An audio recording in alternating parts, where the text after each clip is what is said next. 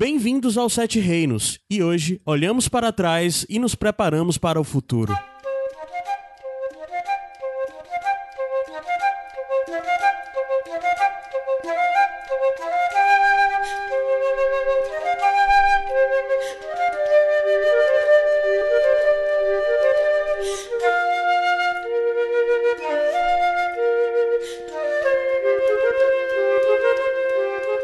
Pô, Vesterose!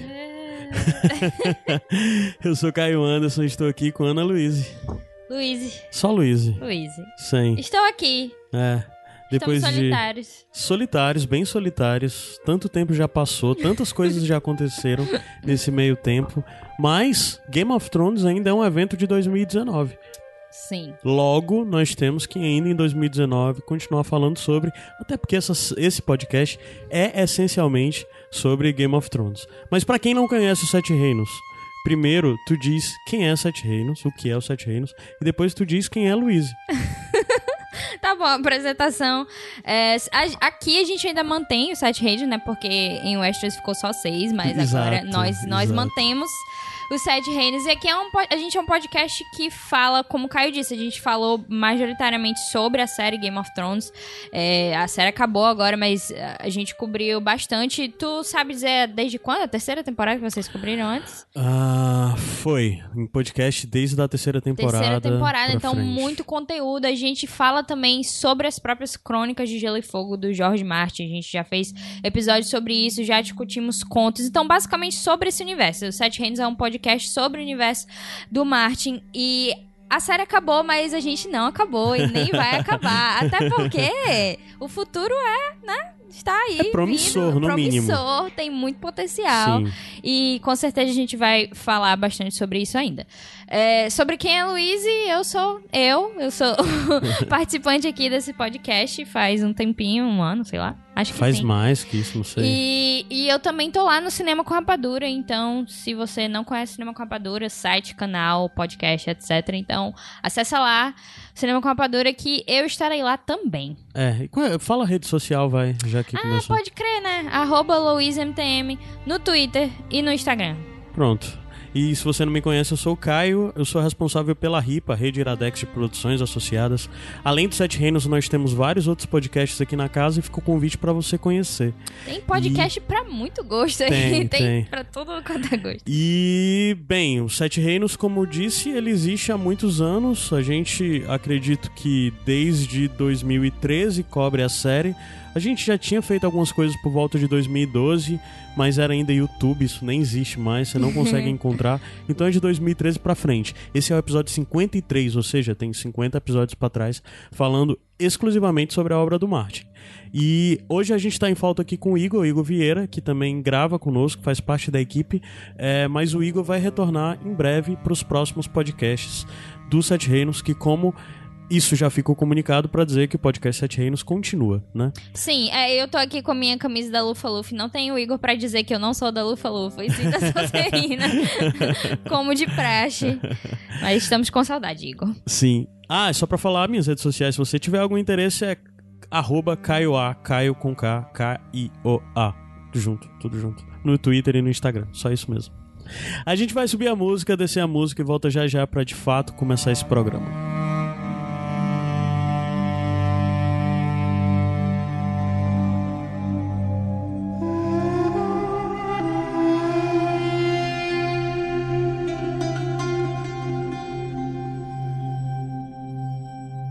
Sete Reinos de volta, Ana Luiz. E a minha primeira pergunta pra você é: será que nós teremos nesse futuro que nós vamos comentar na TV, essencialmente sobre a obra do Marte, será que nós teremos ainda Ramin? Porque já que foi tão Cara, marcante durante todos esses anos, Eu tava né? pensando aqui, meu Deus, essa trilha, que saudades. Isso eu vou ter saudades. E eu não sei se ele vai voltar, cara, porque. eh, Ele tá bem cheio, né? Ele tá cheio e, e assim, é um tipo de coisa que, que você cria, por exemplo, ele fez oito temporadas e aí o futuro, tipo, é tipo John Williams em Star Wars, se liga? Ele não vai fazer Aham. todos os filmes pra sempre. Então, o futuro é pra outros, outro- compositores mais novos. Eu assumo até que, tipo, gente do própria empresa lá do. que, que é o Ramin, que é do Hans Zimmer, é o mesmo pessoal, acho que Ah, é? eles vão. É É, mesmo... é, ele trabalha junto ao Hans Zimmer. Então acho que eles vão pegar, tipo, dali, se liga? Então. Ah, Eu- não vai ser, eu, acho- eu não acho que vai ser, mas espero que seja bom também. Se você não tá entendendo, a gente tá falando do Ramin, eu nunca sei esse segundo nome. Javad. Javad, que é a pessoa que faz a trilha sonora, né? A, o score, a, a música original de Game of Thrones tão marcante que você acompanhou durante todos esses anos se você viu a série. Mesmo se você não tiver visto a série, você conhece minimamente, pelo menos, o tema da série, Sim. né? Esse tema de abertura que durante todos esses muitos episódios aqui de Sete Reinos, a gente sempre usou variações de pessoas que fazem covers de formas diferentes, como esse, por exemplo, que foi de uma meninazinha tocando flauta na abertura desse programa. Mas, vamos lá. Uh, ah, para explicar melhor o que, é, o que, que aconteceu desde o nosso episódio 52, né? Nós estivemos muito tempo sumidos, né? Cada um, sei lá, Game of Thrones, no final das contas, durante todos esses anos nos tomou muitas energias, né? Demandava demais por causa de Sete Reinos, de ter que produzir conteúdo e etc. E todas as mudanças que foram acontecendo nos foi colocando em um canto de ter uma relação melhor ou não tão boa com a série, né? De um jeito ou de outro, foram oito anos, 2011 até 2019. Aí é e essa tempo. última temporada tomou bastante, a gente ficou muito exausto. Muito. Não só em questão de produção de conteúdo, mas também o fato de que a gente tava, assim, em uma situação de não estar satisfeito com a sim, situação. Sim, sim. Então acaba deixando um pouquinho mais difícil difícil de falar sobre. Pronto, acho que por isso que a gente também deu esse tempo, a gente precisava e no começo era para ser um pouco menor esse tempo, o Sim. retorno pra gente voltar a falar, mas só que no final das contas cada um vai para suas obrigações e fica meio atropelado nisso. A gente faz alguns meses que tenta marcar essa gravação é, e sempre acontecia alguma coisa que acontecia é, e tipo nos atrapalhava, né? Mas de todo jeito, eu acho que agora está tudo acomodado em nossas cabeças. Nós conseguimos assimilar de forma decente, coerente e, e satisfatória todas as nossas opiniões, né?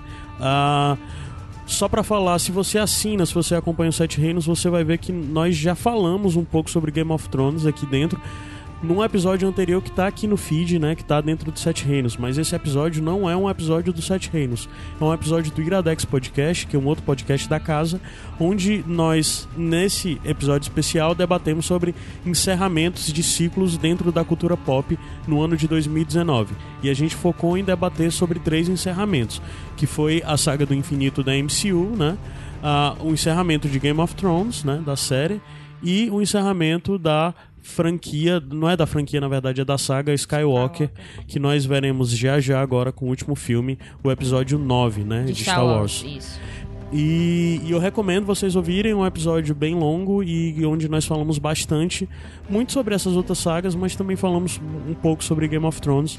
E é legal ver como esse ano de 2019 acaba por se tornar um ano marcado pelo encerramento dessas três grandes, esses três grandes fenômenos é, culturais do, do, sei lá, da, do, da, das últimas décadas, na verdade. Né? A gente falou bastante sobre é, como as nossas expectativas elas afetam diretamente a nossa recepção, né? Assim, a, na época a gente tinha. O que é que já tinha passado? Só Game of Thrones?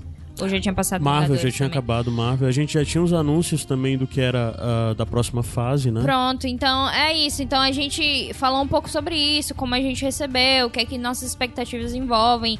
E é interessante demais isso, porque tem muito a ver, a, apesar de não ter sido focado em Game of Thrones, tem muito a ver com que essa última temporada, e na verdade as últimas duas, a gente pode dizer, foi um pouco pra gente. Então uhum. realmente também recomendo que vocês escutem.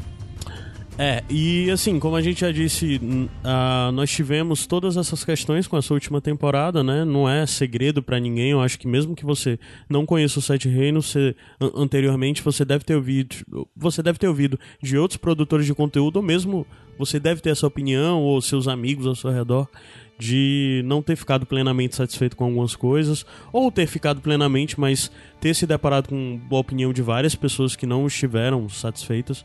É, desculpa, nós nos incluímos nesse grupo que não ficou plenamente satisfeito, mas nós também não estamos num grupo mais radical é, aí que, que passou a odiar a série. Abaixo assinado, faz não, de novo. Não, não, não é isso, não, não é tá... isso. É simplesmente a coisa de, ok, poderia ter sido melhor, mas. Então agora a gente retorna pra de fato encerrar nosso debate sobre a série. Isso não quer dizer que nunca mais nós iremos falar sobre a série. É impossível o Sete Reinos continuar sem a gente continuar referenciando a série. Mas a gente vai falar um pouco sobre essas percepções desse último episódio, né? Dessa última temporada, na verdade, como isso se acomodou em nós. E o que fica depois, no final das contas? Quais são os pontos positivos? A gente vai procurar focar agora nisso. Se você quiser saber quais são os pontos negativos, eu te recomendo escutar todos os Sete Reinos anteriores sobre a temporada passada. É, a gente já apontou detalhadamente o que nos agradou ou não agradou nessa última temporada. Mas além disso, nós teremos mais coisas nesse episódio. E Ana, o que é que a gente vai ter a mais ainda nesse episódio, além de falar sobre o final da série de Game of Thrones? Então, é, como tu mesmo disse, não é a última vez que a gente tá falando de Game of Thrones aqui, da série em si Game of Thrones, porque a gente já teve confirmado que a gente falou aqui sobre séries spin-offs e uma delas já foi confirmada. É, existiam duas séries que estavam rolando aí e a gente tem é, novidades sobre, sobre elas, a gente vai falar daqui a pouquinho. Mas, complementando o que o Caio disse, a gente falou bastante, a gente teve opiniões negativas sobre a última temporada, mas a gente também quer discutir aqui o que o impacto positivo de toda a série, sabe? Porque o, por exemplo, os showrunners, né, Benioff e Wise, eles saíram é, com essa carga negativa em cima deles e as pessoas estão dispostas ba bastante a, a, odiar eles ou então falar mal deles e tudo mais. E, e algumas críticas elas têm razão de fato, mas se a gente olhar para trás e ver o que eles fizeram e ver o que foram essas todas essas oito temporadas e o que elas significaram em termos de produção audiovisual, em termos de o que ela, a série mudou na televisão, em fazer televisão, porque de fato depois de Game of Thrones nada está sendo o mesmo, nada uhum. foi o mesmo e nada vai ser o mesmo. E além disso, tipo, discutir um pouco como essa série meio que juntou as pessoas, sabe? Uhum. Porque é, as pessoas se juntavam para assistir, seja na casa de um amigo, ou então, como a gente fazia aqui, que era ir no bar, assistir com o pessoal, fazer quiz, fazer um monte de coisa assim. Então, acaba que, que se tornou um evento. E isso pode ser positivo, e na verdade foi positivo por grande parte de todos esses anos. Uhum. Então, a gente quer abordar também isso na discussão, além de que falar sobre esse futuro é, que está assim, não diria próximo, mas a gente já sabe que está rolando por aí. Então, a gente vai falar um pouco sobre essas notícias, é, só por cima, assim, sobre o que a gente tem dessas duas séries. É... Tem algo mais que eu esqueci não, de falar? é isso mesmo. É exatamente a gente vai debater esse encerramento. É, antes... Mas antes disso, nós vamos debater sobre o que é o futuro da franquia Game of Thrones, né? Dentro licenciada essencialmente ainda pela HBO. Acredito que vai continuar na mão sim, deles. Sim, Então é isso. A gente vai discutir daqui a pouco, mas antes que a gente discuta, vamos apresentar essas notícias para vocês saberem qual é esse futuro que nos aguarda e que a gente com certeza vai cobrir aqui no Sete Reinos. Massa. Pois vamos subir a música só para ter a aquela rápida e bela quebra de bloco para vocês entenderem que o assunto mudou.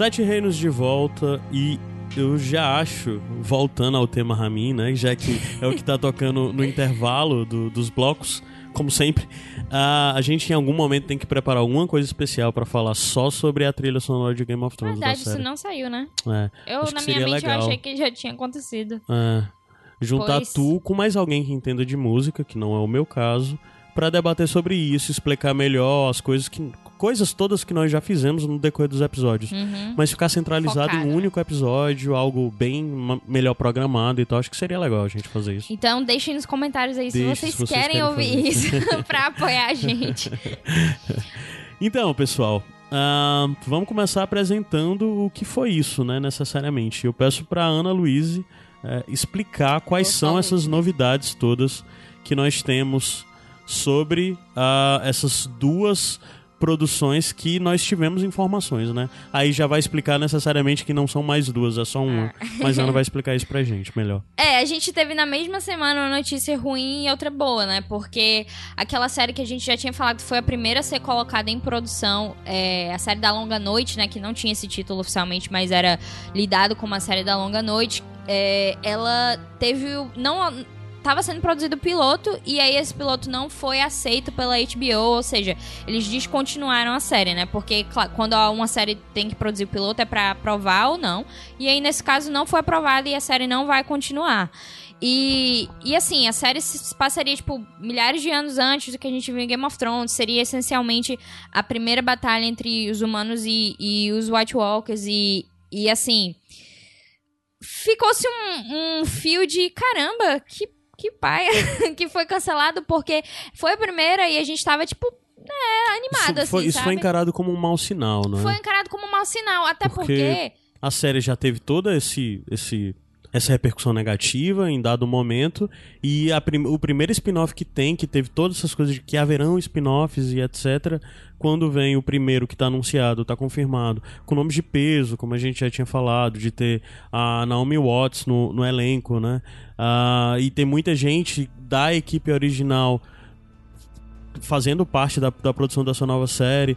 E no final das contas, você é cancelado, você fica pensando: caramba, será que Game of Thrones não é algo que eles. A HBO vai deixar de lado a franquia? Em algum momento eles vão retomar? Ficou meio que essa incógnita.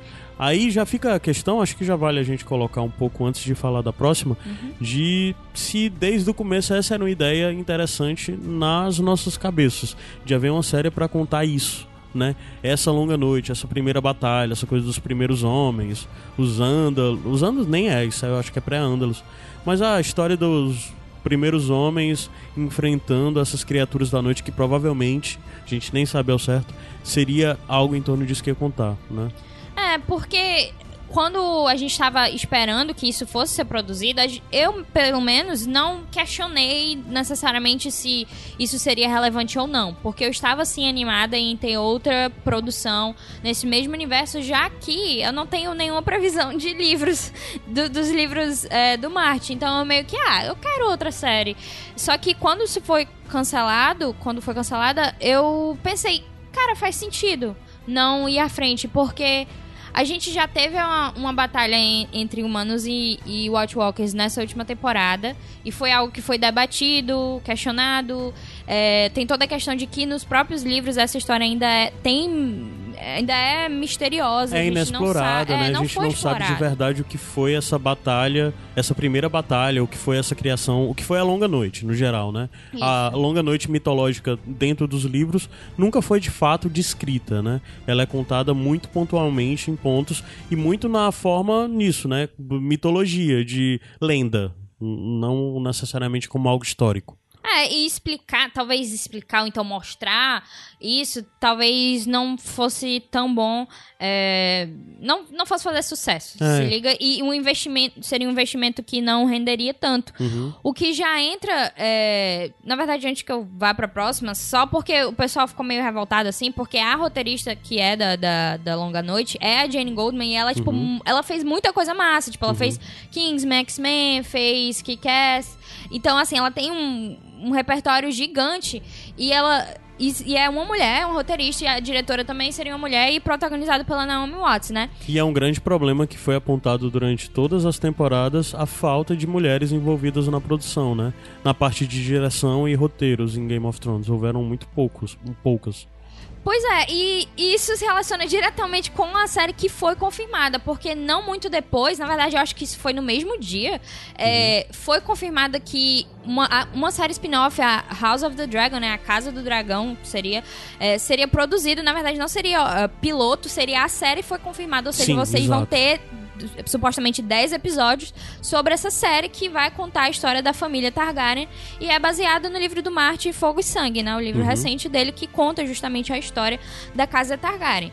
E aí o pessoal ficou meio confuso, na verdade, porque essa série estava sim, a gente já tinha notícia de que sim, tá sendo produzida alguma coisa sobre os Targaryen, mas nada mais do que isso. Não teve anúncio de piloto, ou seja, eles pegaram diretamente essa série para produzir inteira e ela é, tem envolvimento do Martin, tipo, o Martin ele está como um produtor executivo, ele está como um dos, dos é, não sei se showrunners também, não, é só produtor executivo, mas os showrunners são homens, né? Só entrando assim, questionando Mantendo, a parte, né? porque a série da Longa Noite, ela teve que fazer piloto e esse aqui foi direto pra série, então tem uma problemática sim, Uhum. mas tem o envolvimento do é, Sapotnik, né, que é um diretor que a gente já conhece de Game of Thrones, ele é um dos showrunners junto a um cara que se chama Ryan Condon e ninguém sabe quem ele é. Basicamente, ele tem tipo fez Colony, uma série que eu não faço ideia do que é. Sim. Mas que o conheço. Martin, ele diz- disse no blog dele que conhece o cara, que ele é fã, que ele sabe de tudo e tudo mais. Mas é isso, tipo, foi confirmado uma série inteira sobre com esse cara produzindo que ninguém sabe de onde veio e a gente pode até lembrar um pouquinho do, do de Benioff, Benioff e Wise, porque eles também não tinham tanta coisa Uhum. e eles ganharam essa série, não ganharam, né? Mas assim, eles tiveram a oportunidade de produzir Game of Thrones. Isso acaba vindo aqui também, porque esse cara aleatório, ele está tendo a chance de produzir essa série também. Então, assim, O que é aliviante nessa coisa do contraponto de ter esse cara Uhum. aleatório fazendo isso, no final das contas é ter o Sapotnik. Que eu acho que no decorrer de todos os episódios que nós gravamos, talvez seja o diretor que nós mais elogiamos sempre, né? Assim, que ele de fato tem um trabalho espetacular. Ele tem poucos episódios de Game of Thrones, ah, tem só seis episódios, mas são episódios muito importantes. Ele tem Hard Home, ele tem Batalha dos Bastardos, o Battle of the Bastards, ele tem o A Longa Noite e tem o The Bells, que é o penúltimo episódio da temporada passada, né? e Winds of Winter também é dele, né? É, o Winds que- of Winter também, Que, que, é o- bastante é, elogiado é, também. que é o final da, da, da Sexta temporada. sexta temporada, é, que é muito Isso. bom. Então, é, e ele vai dirigir, inclusive, o primeiro episódio já, e talvez ele dirija mais, como falaram. Então, Uhum. assim, a gente acredita no Sapotini, confia, confia nele, tem o envolvimento do Márcio que a gente pode dizer, é, é massa, É, só que eu Isso não fico... já fica até um paralelo com a coisa de que, assim, o Martin não fala publicamente isso, Uhum. mas ele se desligou da série no final, já pro final, né? É, muita gente especula que ele não gosta, gostou dos caminhos que foram tomados. Antes, na série, em Game of Thrones, ele escrevia pelo menos o roteiro inteiro de um dos episódios, né? E eu Até acho a que a partir. temporada. É até a quarta. Logo depois ele deixou de fazer isso. Ele abandonou completamente a série. E isso talvez mostre um certo descontentamento. E vira agora uma nova série que se propõe a contar histórias de Targaryen, que são de livros que ele tá lançando, inclusive. Porque ele só lançou a primeira parte do Fogo e Sangue, né? Vai lançar a segunda parte ainda. Deus sabe quando. Mas o Martin aparentemente está empolgado com a ideia, está empolgado de estar envolvido com essa segunda série, né? É, e eu não fico tão animado porque, é assim, ele também começou Game of Thrones envolvido. Então eu não fico, ah, não sei onde essa série vai dar. Eu fico empolgada, na verdade, com o que essa série pode explorar. Uhum. Porque Fogo e Sangue é a história inteira da família Targaryen desde a conquista, né? Sim. Então, a gente tem a conquista de Aegon, quando ele vem pra Westeros e, e depois vai até a Dança dos Dragões, que a gente abordou aqui já, inclusive, que quando saiu a notícia eu só fiquei postando. A gente já falou isso no Sete Hands, já falou isso no Sete Hands.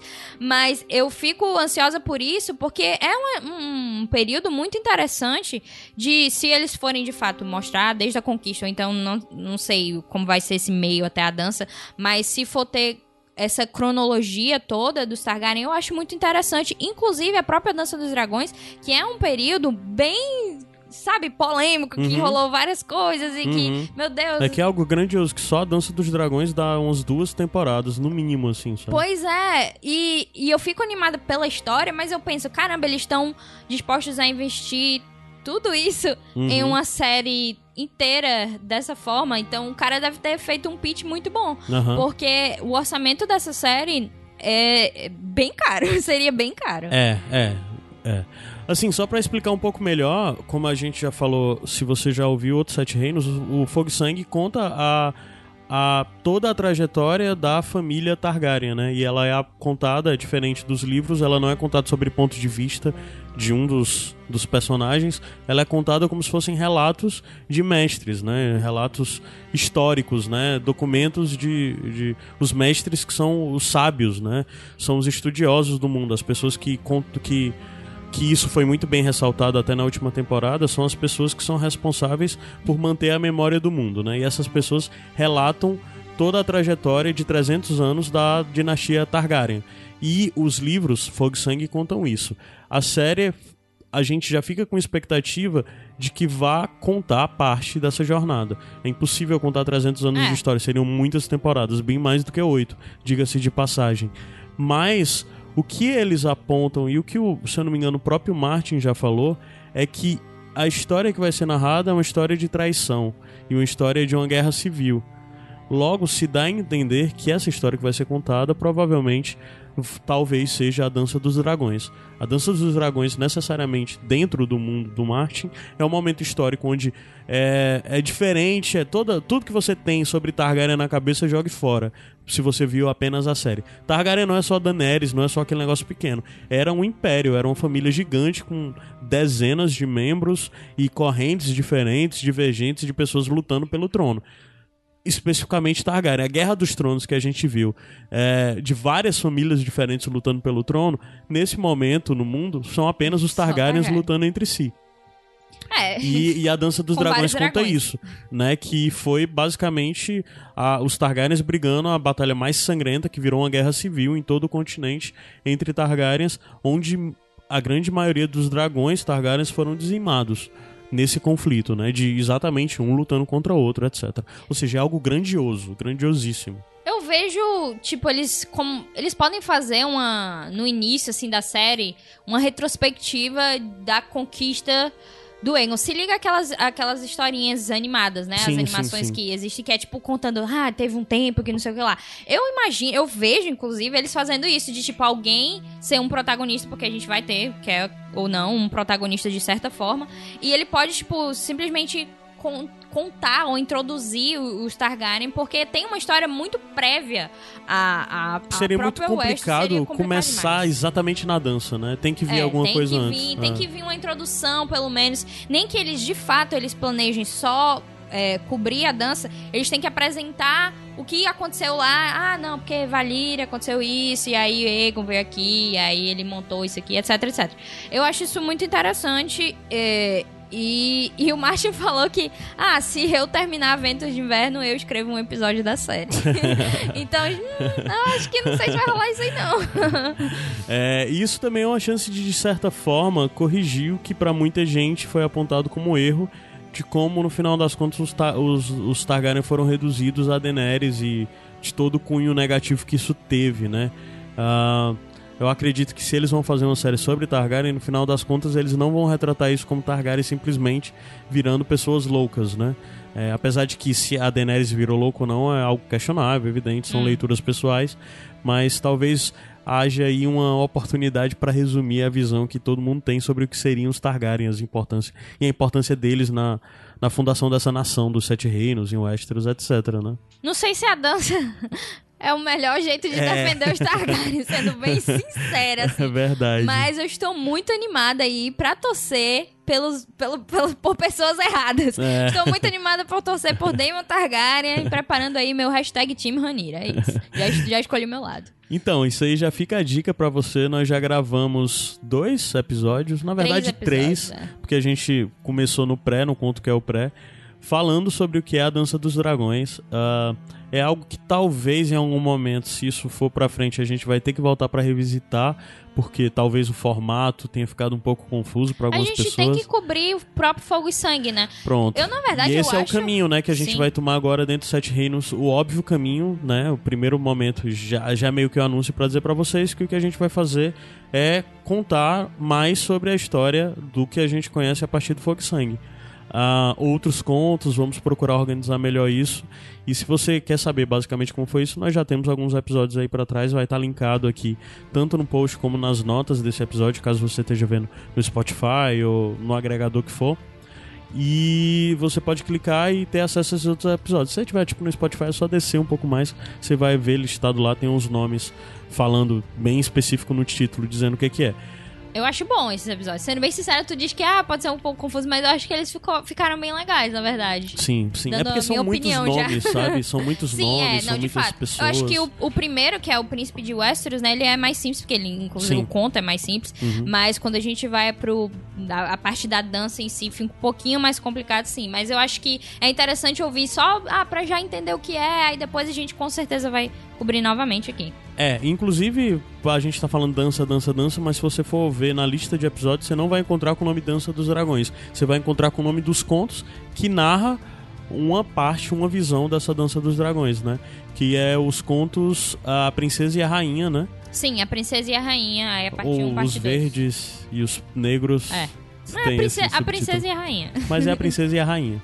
Então, basicamente, os episódios é o Sete Reinos 42, que é o Príncipe de Westeros, é a princesa e a rainha, parte 1, o 43, e a princesa e a rainha, parte 2, que é o 44, o episódio dos Sete Reinos, né? Isso, então temos essa- essas novidades. Uma série confirmada, House of the Dragon, já tem o logozinho, que é só o dragão mesmo, o dragão vermelho. Eles anunciaram isso oficialmente na, na rede de Game of Thrones e, e continua lá, o mesmo Twitter, Game of Thrones. Então, Caio, você está particularmente animado? Estou bastante, demais, demais. Eu fico muito, muito empolgado com essa coisa de ver algo, inclusive com algo que não é tão, porque assim, a gente tem um, um conto pra narrar uma história gigante e definitivamente ele não narra com minúcias o que aconteceu de fato e o tamanho das coisas que pode ter. E eu acho que os autores, né, tanto os showrunners como roteiristas e tal, diretores, vão ter uma liberdade muito maior do que provavelmente eles tinham em Game of Thrones para conseguir desenvolver mais e criar e ter decisões criativas talvez menos questionáveis por esse fandom tão apaixonado que a série tem. Eu acho que tem muitas lacunas que vai ser interessante observar como eles vão preencher. E é algo ah, deslocado do momento, do momento histórico que a gente está acompanhado a ver o mundo. São, acho que, 90 anos antes, mais ou menos, do, do começo, a Dança dos Dragões especificamente, que pode ser que nem seja, pode ser que seja outras coisas. Como eu disse, é, tem muitas outras histórias fantásticas sobre os Targaryens vai pra ser. cantar. vai ser, não tem como. Mas, Ah, mas tem muitas outras coisas pra fazer, muitos outros personagens pra gente descobrir, conhecer, se apaixonar, odiar, etc. E a gente fica muito se perguntando de como eles vão conseguir o sucesso disso. A gente vê o Westeros em um outro momento, um momento mais glorioso, diga-se de passagem, onde o continente vivia um momento social e, sei lá, mesmo a realeza era mais realeza do que a que nós conhecemos, entende? Isso. Então eu acho que tem muito potencial e eu acredito muito que, assim, a HBO não vai querer fazer feio. A gente, vai a gente vai falar um pouco mais um pouco à frente de porque a HBO não vai querer fazer feio, né? sim. Porque na hora que a gente for falar sobre como Game of Thrones determinou novos patamares pra pra esse jogo todo aí. Mas assim, é, entrando num, num pon- num ponto um pouquinho sensível, né, que a gente já falou um pouquinho, mas só pra deixar a nossa opinião aqui sobre isso, que é isso da, da, da, da diferença, né, da discrepância dessa série que foi cancelada ter maj- majoritariamente mulheres e essa série que foi confirmada só tem homens anunciados. Claro que eles podem trazer roteiristas, diretoras, Uhum. é, com certeza mulheres protagonistas, isso aí é um fato já, Uhum. mas Inclusive em Dança dos Dragões tem Ah, ótimas personagens pra serem exploradas. Tu acha que isso acaba sendo um, um sinal negativo, assim, uma coisa meio ruim de, de, de acontecer? Tá? Que pode ser circunstancial, pode, de fato, o piloto ah, da Longa Noite pode não ter sido bom e, e eles não queriam continuar aquilo.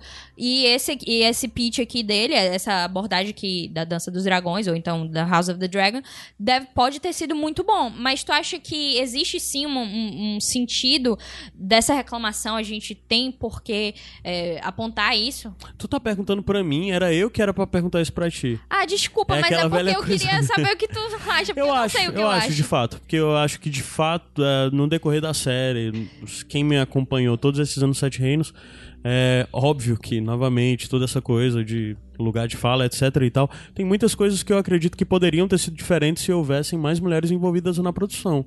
E eu acho que numa hora que tem uma equipe feminina, chefiada por uma mulher, etc., você vê e é cancelada pra depois voltar, por mais que novamente. Eu não acho que pra uma série ser boa tem que ter uma mulher à frente, não é isso, né? Não é sobre isso. Não é, mas assim, eu acho que hoje em dia essas coisas são importantes. E eu acho que Game of Thrones, o mundo que o Martin criou, tem espaço pra isso, Pra ver uma visão mais ah, uma visão, eu não vou dizer mais feminina, na- mas uma visão de uma mulher retratando aquele ambiente, aquela narrativa e tal. Acho que seria enriquecedor para o mundo que a gente começou a conhecer a partir de Game of Thrones. Se as coisas forem bem sucedidas, o Game of Thrones é só o começo de tudo que pode vir depois para Game of Thrones, pra, pra HBO, em produção da, da obra do Martin, né? É, eu te perguntei, na verdade, porque eu não sei exatamente o que eu acho da, da- dessa. É, eu acho que sim, existe um sentido de, da reclamação, mas a minha reação inicial, eu nem me liguei, entendeu? Eu nem me importei necessariamente, porque Tu ouviu muitas zoadas sobre isso? Muitas reclamações? Ah, muitas não, mas é uma parte específica de quem eu sigo é, reclamou um pouco sobre isso. Mas é, eu acho que existe sim um, um- sentido na lógica de que, se a gente vê o que aconteceu com Game of Thrones, existia um, um domínio muito grande, fechado ali de quem dirigia, de quem roteirizava. Então aquilo eles não abriam para outras pessoas e, e acho que só a Vanessa Taylor que teve a oportunidade de, de roteirizar, né? Uhum. Então, eu acho que existe sentido nessa reclamação, mas eu acho que não se resume a isso, essas duas séries. O fato da Longa Noite ter sido cancelado e House of the Dragon aprovada, Eu não... acho que, é, também, eu acho que não é por isso de, ah, é, uma série era uma mulher e agora é um homem. Não é, É, claro porque que não. eu acho que, na verdade, a Longa Noite, desde o começo, é, na minha opinião, foi um erro. Eles terem escolhido essa história. Porque eles iam retratar uma história de um, um grande mal que nasceu séculos depois que a gente já conhece o final, É. sabe? Não é a mesma coisa como a gente conhecer a história dos Targaryen, por mais que nós sabemos como os Targaryen acaba, sabe? Não é a mesma coisa, não é isso. De fato. Porque o grande mal, o grande inimigo, tá- a, a impressão que eu sempre tive é que a Longa Noite era procurar retratar isso.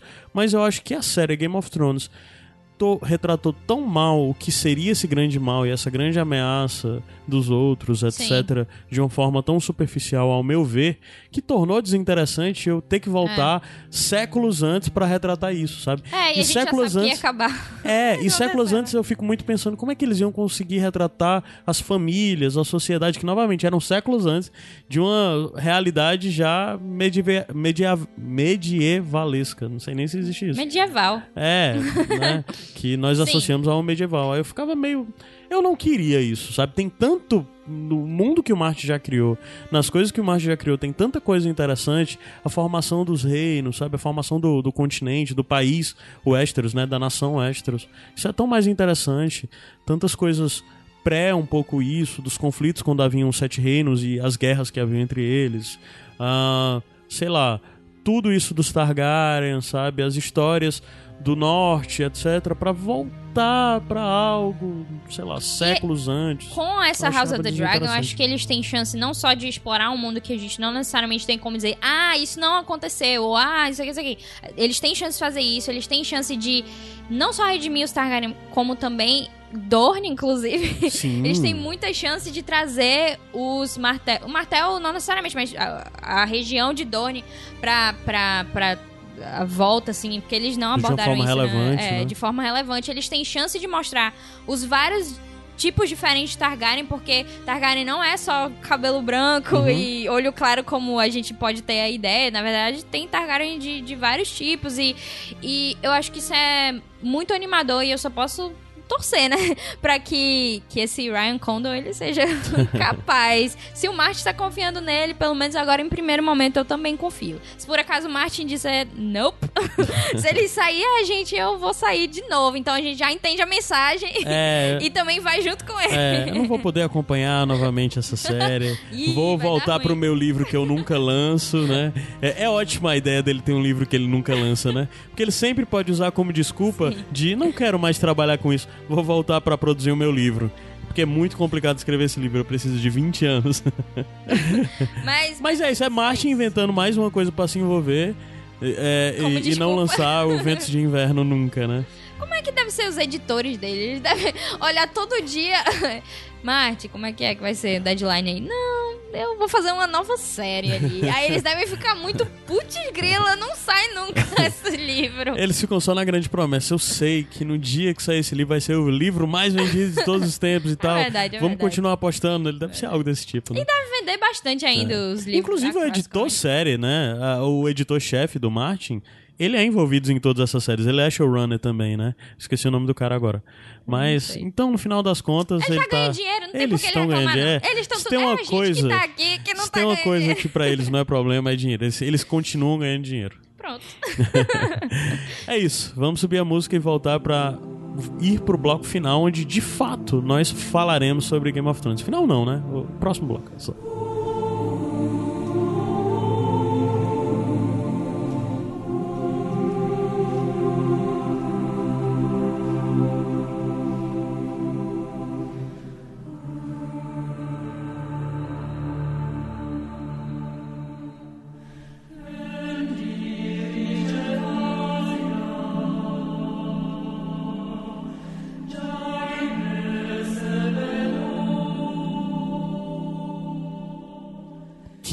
Lembra desse momento, Misa, muitas temporadas atrás, quando nós acreditávamos que Daenerys era salvadora, heroína. A gente nunca acreditou muito nisso, né? Não. Eu e você. Mas muita gente acreditou. Beijos, Igor! Inclusive, então, esse foi um momento que eu não gostei. Mas não é esse! A discussão aqui não é essa. Aquele final Xuxa, né? Com ela Sim, sendo levantada. Então é muito brega aquilo. Uh, isso foi o quê? Terceira, quarta temporada? Foi a terceira. Foi terceira, o... né? É, terceira. Então, vamos primeiro começar a falar sobre como começou nossa relação com Game of Thrones. Eu já contei aqui algumas vezes, eu acredito, vai. Então começa tu, tua relação tu conta, depois eu conto a minha. Tá bom. Procurar ser mais resumido, porque eu já disse isso antes em sete é. anos passados. Não, pessoal, tem gente nova, Caio. Tem, tem gente nova entrando sim, sim. sempre aqui. Mas eu. O meu contato foi assim. A série saiu em 2011, né? Foi em 2011 que estreou? Foi, 2011. Mas eu só fui assistir em 2013, se eu não me engano. Uhum. Foi o ano da terceira, foi 2013, né? Então Sim. é o seguinte, meu primo... Só começou a ver na terceira. Na terceira, não, é, quando a terceira ia estrear. O ah, que aconteceu sim. é que eu ouvi, assim, por alto o pessoal falando de Game of Thrones, mas na época eu não, não tinha tanto contato com com mídia, com, sabe, não via negócio de notícia, não tava envolvida tanto. Eu assistia meus filmes, minha série e pronto. Mas aí meu primo, que ele é, foi responsável por me introduzir várias coisas, várias séries, vários filmes, ele disse, cara, é bacana, Game of Thrones acho que tu vai gostar bastante. Vai estrear a terceira temporada e, e eu tenho aqui a, as duas temporadas, tu pode assistir e eu tava de férias, eu podia de fato assistir direto. E aí eu fui assistir, né? Eu já sabia que o Ned morria porque era impossível não saber disso, tipo, vendo em Facebook, em coisas assim, sabe?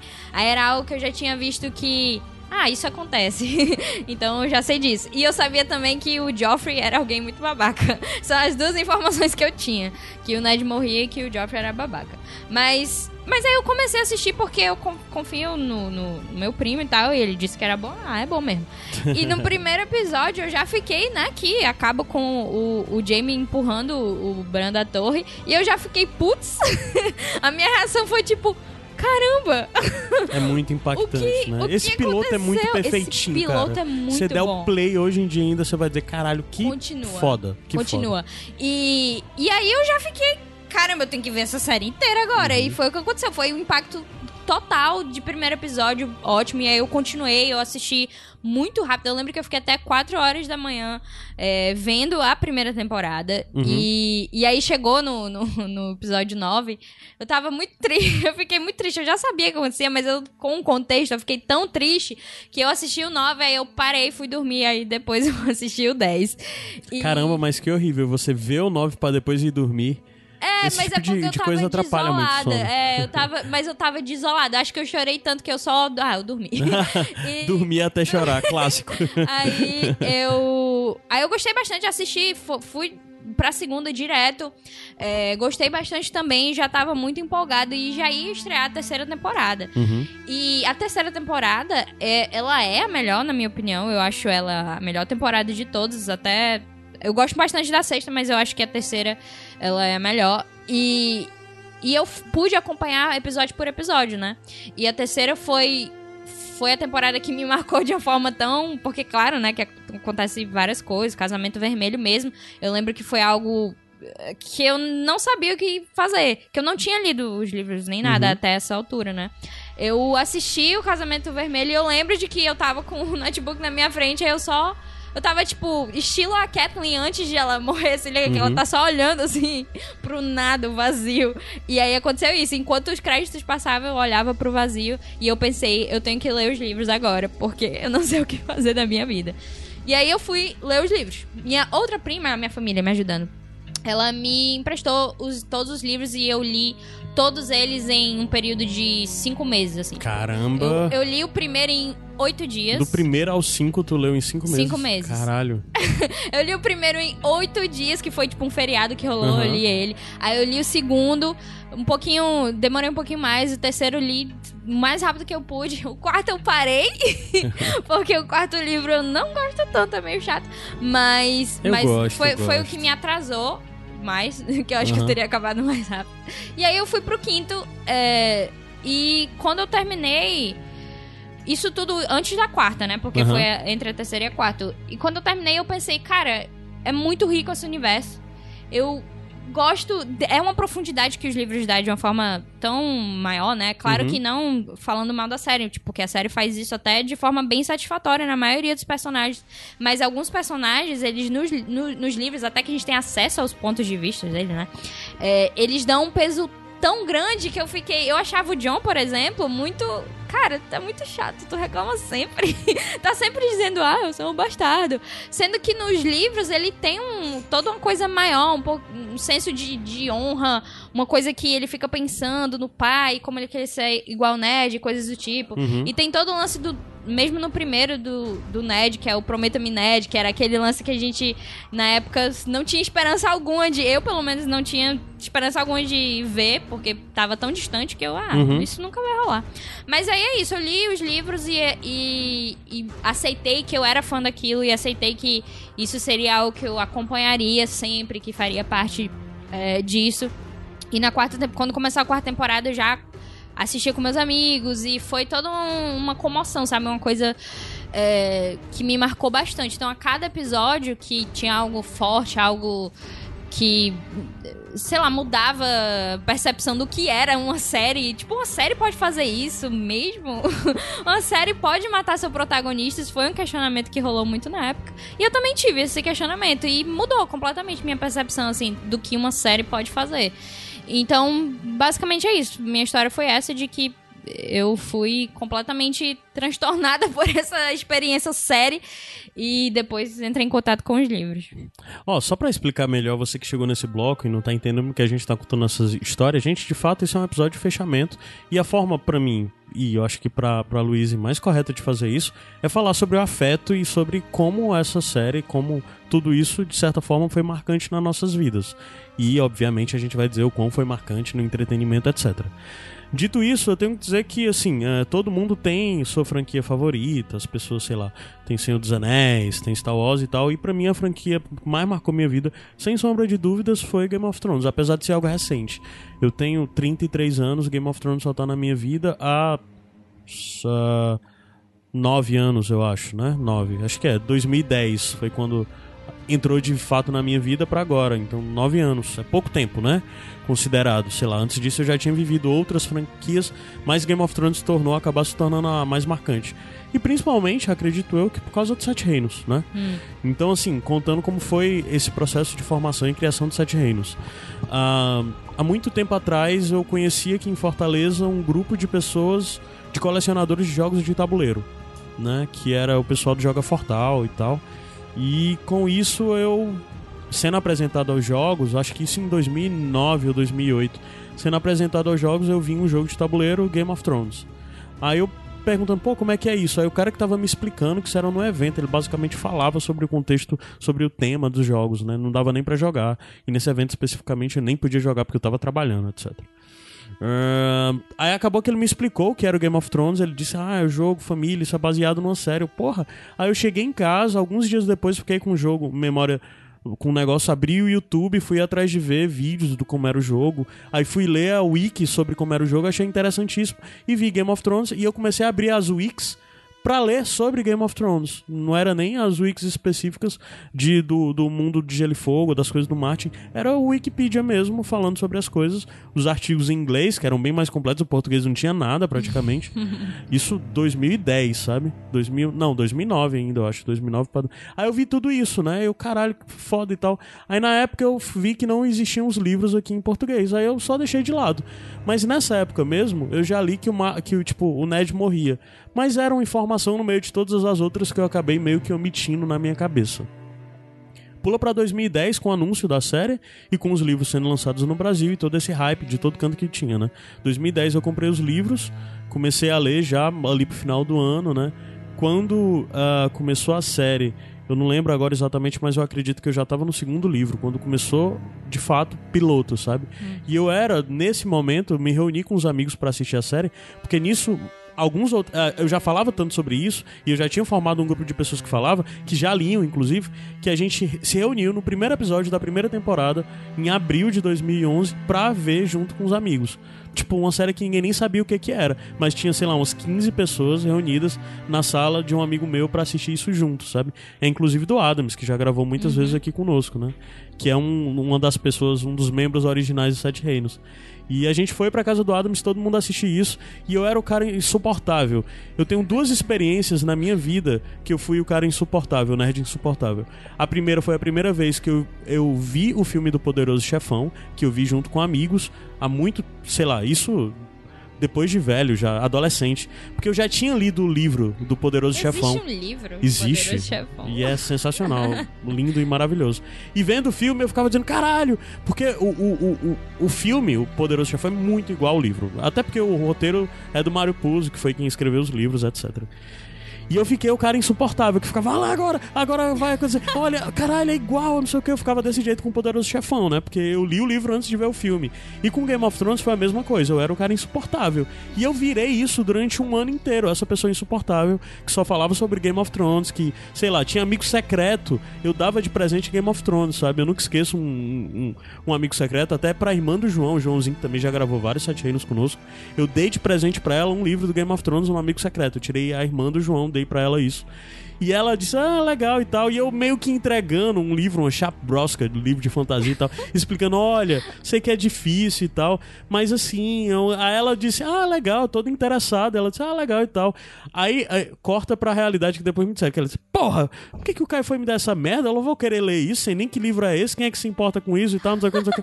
Sei que ela começou a ler, ficou completamente maluca, depois o João leu e tal. E foi, eu fui criando uma comunidade ao, em torno de mim de pessoas loucas por, por por, por, Game of Thrones, os amigos, né? Game of Thrones não, Guerra dos Tronos, as Crônicas de Gelo e Fogo.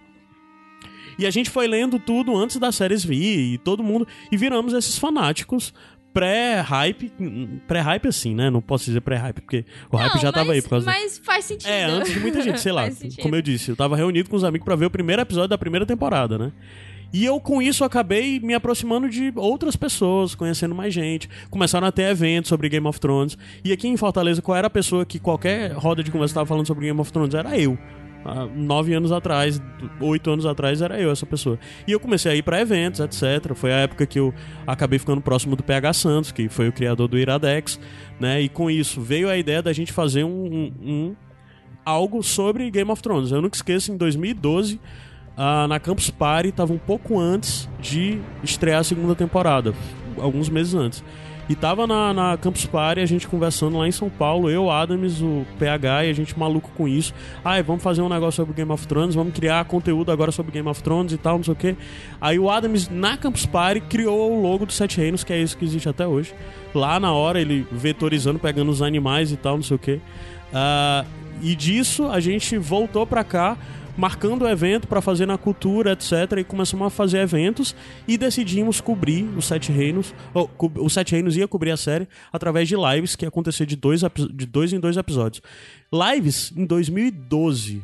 Cara, Hoje em dia é muito popular a live em Sim. YouTube, sabe? Mas em 2012 a gente fazia live disso. Imagina a qualidade de som, imagina a qualidade de câmera, cada um gravando da sua casa. É de assim. pensar que se fosse uma época mais desenvolvida nesse quesito, vocês estariam em uma situação muito frutífera, tipo, sim, em uma situação sim, de que sim. você estava fazendo aquilo muito cedo, se comparado, e vocês teriam, tipo, já a partir de então, completamente mudado tudo, né? Porque Pronto. foi, de fato, pré o hype que existiu um pouquinho depois, né? Uhum. E, e o Sete Reinos foi pré, inclusive, podcasts para mim, porque eu comecei de fato a produzir podcasts em 2013. Em 2012 eu tava fazendo esses vídeos, né? Aí em determinado momento o Iradex passou a produzir podcasts. Em 2013 a gente disse: não vamos mais fazer esses vídeos. Uh, porque já tinha tido uns problemas, inclusive os vídeos já estavam fora do ar, mas a gente conseguia ter picos de, sei lá, na época, em 2012, ter 400, 500 pessoas assistindo a gente. Isso era muita coisa em 2012, sabe? Aí sei que em 2013 a gente já tinha o Iradex Podcast, que é o podcast principal da casa, e decidimos que nós iríamos cobrir por é, por temporada nós íamos fazer dois Iradex podcasts especiais para comentar é, a série, ou seja, passou-se metade da temporada, a gente ia fazer um episódio, segunda metade a gente fazia um segundo episódio. E foi assim que nasceu o Sete Reinos. O Sete Reinos, não, o podcast Sete Reinos. Ele era, na verdade, um episódio do Iradex Podcast, há muito tempo atrás. E depois a gente decidiu é, desmembrar ele, isso já acho que para 2015 ele foi desmembrado, foi ainda em 2014, virou o podcast, né?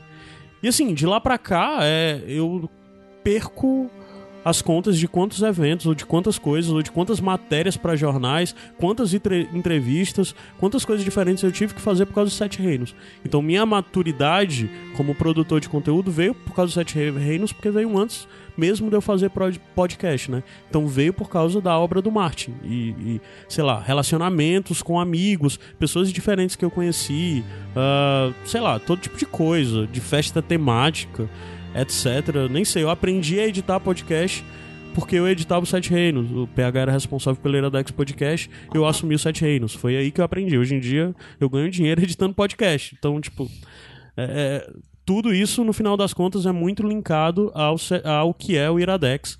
É, e ao que é, antes disso, o que é o Sete Reinos, né? Toda minha base com essa série. Então é muito é, é, é, muito difícil para mim, por muito tempo, durante todas essas temporadas, eu fui uma pessoa que investiu demais emocionalmente e que tinha uma leitura muito errada sobre as coisas. Não escute episódios muito antigos de Sete Reinos que você vai ver é, um Caio. Eu lembro do ponto que é uma pessoa muito diferente. É. Teve um ponto de virada teve, que teve, teve. Eu lembro disso. É. Aí, uh, no final das contas, era um projeto que era meu com outras pessoas, que as pessoas acabaram por não poder se dedicar, se afastando. No final das contas, acabou se formando a nova equipe e, e essencialmente, é, sei lá, 60% de tudo eu tenho que agradecer a Ana, porque é, por mim, os Sete Reinos, em algum momento eu teria parado de produzir, é, mas a Ana Luísa foi a pessoa que insistiu e ficava me enchendo o saco. Era só ouvinte que eu via desde nem sei quando. Acho que um pouquinho depois que vocês foram pro podcast. Era, tipo... Pois é, próxima temporada. Então, talvez 2014, por aí 2013, tu já tava ouvindo a gente. Desde então a Ana acompanha e sei lá, tu foi para tu entrar mais na coisa do Band Ruma, teve várias outras pessoas que eu virei a que descobriram Iradex, descobriram uh, uh, tudo por causa dos Sete Reinos, né? Então, sei lá, é, de fato, é, eu digo que é a série, é a franquia da minha vida, não é porque é a que eu mais gosto, é a que eu acho mais primorosa, etc. Apesar de que eu gosto muito, eu sou fã declarado do Martin, mas os impactos que a série teve para mim na minha vida são muito, muito, muito, muito grandes, sabe? Então é, é, é essencial para mim, nesse momento, chegar e, e, a, e olhar para trás, enxergar o tanto de coisa diferente que essa série me possibilitou. Não só a série, a obra de uma forma geral, né? Do Martin. E, e, e, veio tudo isso, sei lá, é, a paixão pelos livros, depois a paixão por tudo, e toda essa. Eu, eu me entendi a forma como eu gosto de consumir conteúdo é, a partir de Game of Thrones. Eu sempre fui essa pessoa meio deslocada, sei lá. Toda essa coisa de. Esse culto que havia de alguns anos atrás, de coisa de nerd e tal. Eu sempre estava nesses meios, mas eu nunca conseguia de fato me sentir pertencente a isso, porque eu era um cara muito mais deslocado, sei lá. Eu tava mais interessado em escutar música do que ler livro, assim, sei lá. Sou um pouco isso. Mas a partir do momento que eu entendi que essa coisa que o pessoal determinava como nerd e tudo mais é como você lida com as coisas que lhe dão interesse, foi quando eu vi como eu era obcecado com as coisas de Game of Thrones, de ter que ler tudo, de ter que me informar sobre tudo, de ter que entender sobre a política, sobre geografia, sobre não sei o que. Eu não estava conformado em apenas ler os livros ou apenas ver a série, sabe? E, e, e eu acho que no final das contas, você parar para averiguar isso, é, a, série, os livros, etc., mesmo a jornada toda com Sete Reinos, você viu de autoconhecimento para mim, né? Hum. Apesar profissional, pessoal, etc. É, então a gente pode dizer que haveria um vazio enorme se não fosse é, Game of Thrones e os Definitivamente assim. eu teria uma outra vida nesse momento da vida. Eu ouso dizer que, por exemplo, se, eu, se não tivesse Game of Thrones, não tivesse Sete Reinos e tal, é, eu fui amigo do PH, mas eu me tornei uma pessoa que passou a produzir coisa com ele, com as outras pessoas que fez, por causa de Game of Thrones. Então, provavelmente, hoje em dia eu não seria nem produtor de podcast. Eu não seria nem isso, sabe? É, é eu, eu penso que. Claro que se não fosse Game of Thrones, existiria talvez algo que surgisse eventualmente, mas se você pensar em o quanto a o escopo da televisão e da produção de conteúdo em volta disso e de, de relações midiáticas de tipo, ah, existe a série, então ah, lê o livro também, tipo, toda essa troca de, de, de, de mídias mesmo.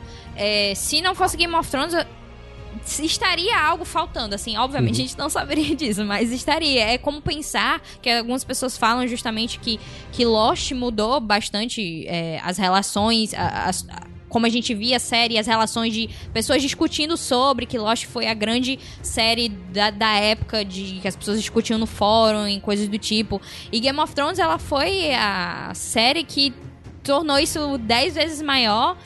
E se a gente observar quantas pessoas produzem conteúdo sobre Sim. hoje em dia de Game of Thrones, é, dos livros e, e, e principalmente da série, é inegável a influência, né? Que, que essa obra, como um todo, ela, ela teve. E assim, o Sete Reinos estava.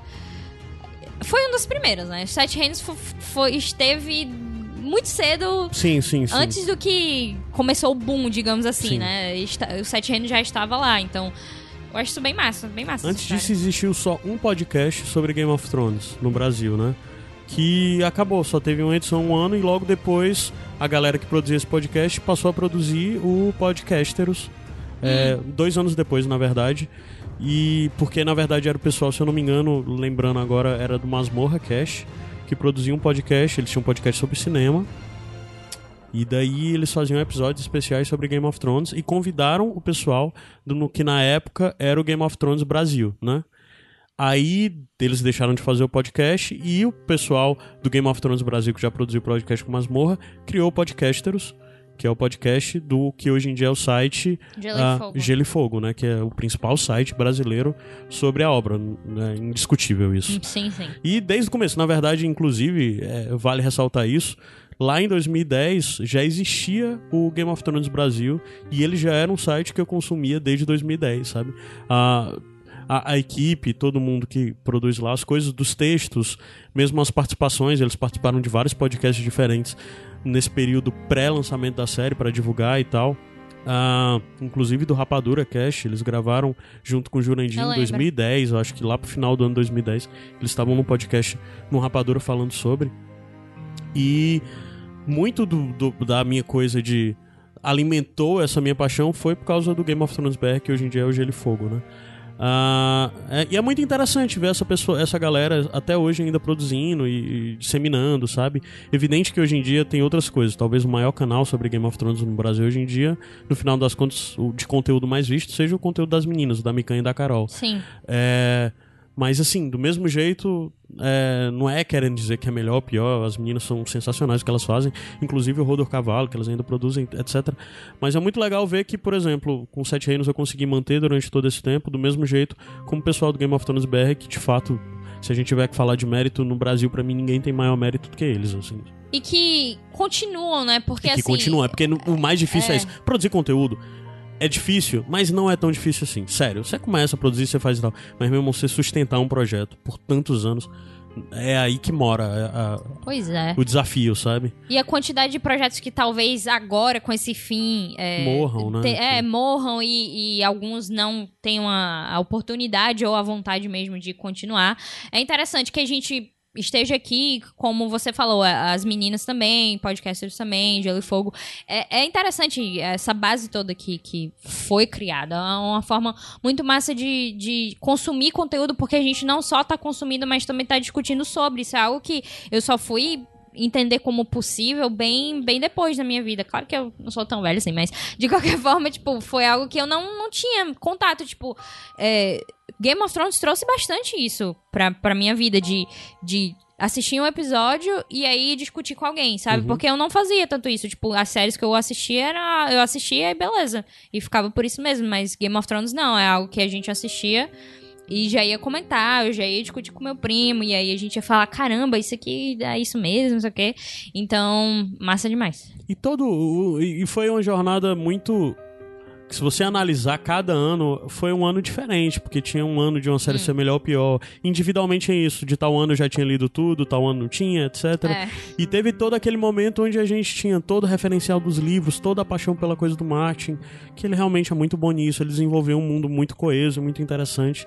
E chegou um momento onde acabou a obra dele, o que vem depois, as descobertas. para mim foi uma puta coisa de aprender como lidar com o conteúdo nisso, de caramba, agora eu vou aceitar o que é minha expectativa, eu tenho que, que a, a, analisar isso a partir das minhas expectativas pura e simples, ou eu tenho que analisar de um ponto de vista mais sóbrio, conseguir me des, desvencilhar melhor e ver valor no que é feito por não necessariamente eu acreditando que aquele seja ou não o melhor caminho.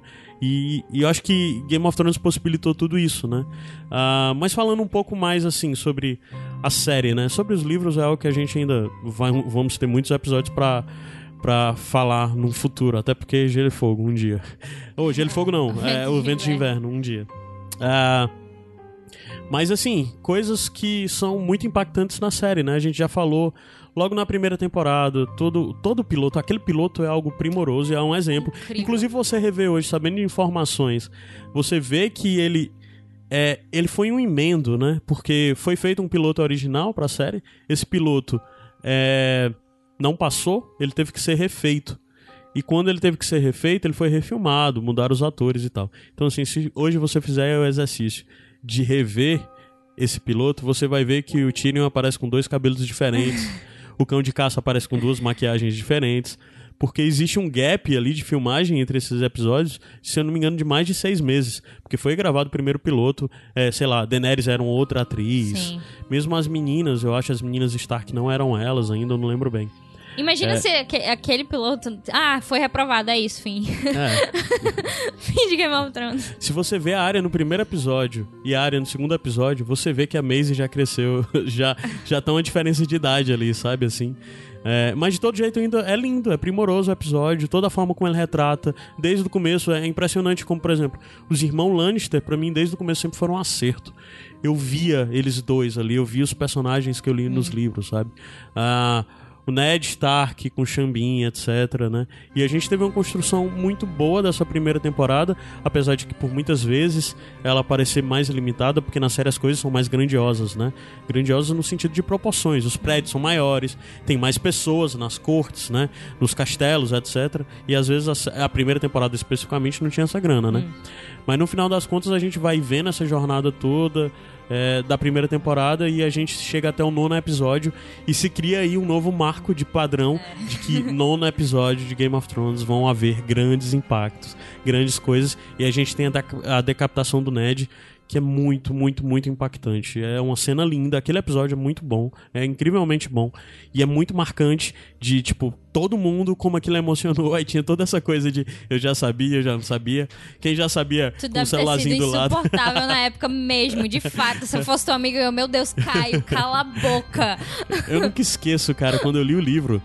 Porque, inclusive, olha aí, eu disse mais cedo que eu já sabia que o Ned morria porque eu tinha lido em Wiki e tal. Mas quando eu fui ler o livro, eu já tinha esquecido, porque eram tantos nomes, tantas coisas. Eu fui ler os livros quase dois anos depois, assim, sabe? Que eu já tinha esquecido tal. Mas Ned morre. Ah, e antes disso, eu tinha um amigo meu. A gente tava. Dessa galera de jogo de tabuleiro, ele tava dizendo, ah, não sei o que, mas. Ah, é mais foda, mano, porque o menino lá principal morre. E eu tava lendo os livros, isso ainda antes da série, em 2010. Eu, caralho, macho, o que é que tá dizendo? Ele, ah, mas tu não sabe não, não, macho, ainda não chega. Porra, aí, aí eu li o livro sabendo de 2009 que ele, o Ned morria, em 2010 sabendo que ele morria, e eu tava lendo o livro e eu sabia que aquilo ia acontecer, eu não sabia se ia ser naquele momento ou não, da decapitação e tal, e acabou coisa, eu fiquei pulando o capítulo, eu peguei o segundo livro, eu comecei a ver se, pra ver se ainda tinha algum capítulo com o nome do Ned, na esperança de que, sei lá, ele não morreu. Iludido. É. é, mas é, esse episódio, ele acho que ele mudou muita coisa, porque eu não vi, obviamente, quando saiu, mas é absurdo de você pensar no, na situação geral de como, pelo menos eu, né, ob, eh, tinha a observação do que isso é. Se ele é o protagonista, ele não vai morrer agora, sei lá, é uma série, a primeira temporada, ele não pode morrer, não, não tem como ele morrer, matar, não, é, né? não faz sentido. E eu já sabia que ele morria, mas como foi isso de não ter contexto, eu ter, sei lá, ignorado, enfim, não, não foi relevante para mim essa informação. Mas quando você chega no momento e você percebe, né? Eu percebendo, cara, vai, vai ser agora, não vai dar bom, não. Até o último momento, você ainda espera que algo aconteça. De tipo, não, vão salvar ele. Ou então, sei lá, alguém vai chegar e salvar ele. E não, tipo, não, ele morre. Ele morreu, a cabeça dele foi cortada e é isso, fim. fim do Ned. E isso, tipo, é, sem precedentes, eu acho que foi um momento tão marcante, continua sendo um dos momentos mais marcantes de todo o audiovisual para mim, assim, tipo, isso fica lá em cima de uma das coisas que mais me marcou. É, e eu só nem imagino como foi ler, porque, tipo, eu tenho uma, essa sensação de saber que aconteceu só com. É, lá com aquela situação do Oberyn, sabe? Uhum. Do Oberyn Martel. Eu sabia que ia acontecer, mas foi tipo, putz. E, e, e, logo depois também a gente tem o nascimento dos dragões, né? A morte do Drogo. Sim. E toda aquela sensação. Cara, o Drogo morrendo também, putz. Essa primeira temporada já serve muito bem pra gente mostrar o que é a série, né? Inclusive, eu acho que ela criou a série um patamar que as pessoas não conseguiram se desvencilhar. E no final, a série não conseguiu mais corresponder a isso: de é. que não confia em ninguém, ninguém tá salvo. No final das contas, a série, os últimos episódios, principalmente, não. Tá todo mundo a salvo. As pessoas é, não foi, morrem, foi. fica isso mesmo, não tem perigo real, sabe? É, mas o começo não era isso, né? E sei lá, tinha tudo isso agora de, ah, o Ned agora criou um plano perfeito que vai derrubar a Cersei e tal, não sei o é. que, não sei o que é, passa a perna. Aí o Drogo, o, o, o, o Drogo, depois de tudo aquilo, decidiu: eu vou pra Westeros e eu vou matar tudo e tudo mais morre por causa de uma infecção. É uma besteira tão é. grande que você fica, putz, como assim, macho? Pelo amor de Deus, foi só um cortezinho. E por uma besteira que ele foi brigar com um cara, nada a ver. É. E aí uma bruxa ainda faz o feitiço de sei lá o que, e dá tudo ruim. E, e, e aquele final é muito marcante também, os dragões nascendo com aquela música e, e pô, é uma temporada que eu, ve, eu lembro assim e você fica, caramba, a, a, talvez a, na época a expectativa da, das pessoas deve ter sido tipo, meu Deus, isso é a melhor coisa já feita uhum. pra televisão, porque é uma temporada bem fechada e apresenta muito bem os personagens e todo esse conceito de, de mudar o que você tem como certo foi incrível, incrível. É. E daí a gente já, já vai para depois. A gente, como que a gente vai lembrar esses episódios? Não vamos ficar lembrando temporada por temporada, que, não. Vamos, não é afetivo não, acho aí. que a gente pode. É, acho que a gente pode pensar em momentos. É, já que a gente falou bastante da primeira temporada, a gente pode só pensar no geral é, momentos que, que marcaram em outras uhum. temporadas, né? Na, eu, eu, eu cito a terceira temporada como marcante para mim por causa, sim, do, do casamento vermelho, obviamente, que é algo uhum. ali que que você fica. No meu caso, você fica um tempo todo. Cara, algo não, não tá certo aqui. Não só no próprio casamento, mas o fato do Rob. É, o Rob ser declarado rei do norte, não sei o que, aconteceu aquilo, beleza. Ele tá indo lá no caminho pra ser conquistar o trono ou salvar as irmãs, etc. Um e homem aí, que, que venceu todas as batalhas que todas as batalhas, aí ele casa com aquela mulher. Aí você já fica, ih, rapaz, ele descumpriu ali o acordo. Essa ih, aí rapaz. é a segunda lição principal de Game of Thrones, que todas as suas escolhas, todas as suas decisões ali, pelo menos até a sexta temporada, Sim. têm consequências nada vai sair impune, né? As pessoas, se você mexer com alguém, você vai ter um, e isso é muito marcante. O principal coisa, o Ned foi isso, de certa forma. É, né? foi. Confiou é, na pessoa sim. errada. E né? no final das contas, a maior, o maior símbolo disso foi o casamento vermelho, sem sombra de dúvidas, né? Você, assim, minha percepção é: caramba, ele traiu, ele, ele deu a palavra dele que ia casar e não foi casar com outra pessoa, né? E você já fica, não, mas tudo bem, vai. Não, o, o, o Lord Frey ele vai entender, sei lá, vai dar certo. Uhum. Mas aí quando chega de fato no episódio do Casamento Vermelho, toda a sensação geral é de que, cara. algo, algo não está certo aqui, vai dar muito ruim. E quando começa a música, você. Eu lembro tipo, do meu coração, sei lá, eu gelar completamente, de tipo, como eu não sabia o que acontecia na época, né? Não tinha lido ainda, eu gelei completamente, sei lá, e, e só esperei, meu Deus, vai dar muito ruim. E eu não. Só que eu não esperava o quão ruim ia dar. Se liga, eu não, não esperava que eles colocariam uma faca na, na barriga de uma grávida e queriam matar ela completamente e o Rob ia morrer e a Kathleen ia morrer. Eu não esperava aquilo de nenhuma forma. E aquilo ditou, como tu disse, que sim, suas decisões têm consequências de que a gente não poderia. A gente ia ver muita coisa brutal ainda. Uhum. Ali aquilo seria. Ah, você viu isso aqui, vai acontecer muita coisa pior daí em diante. Então a terceira temporada ela foi marcante nesse sentido. E.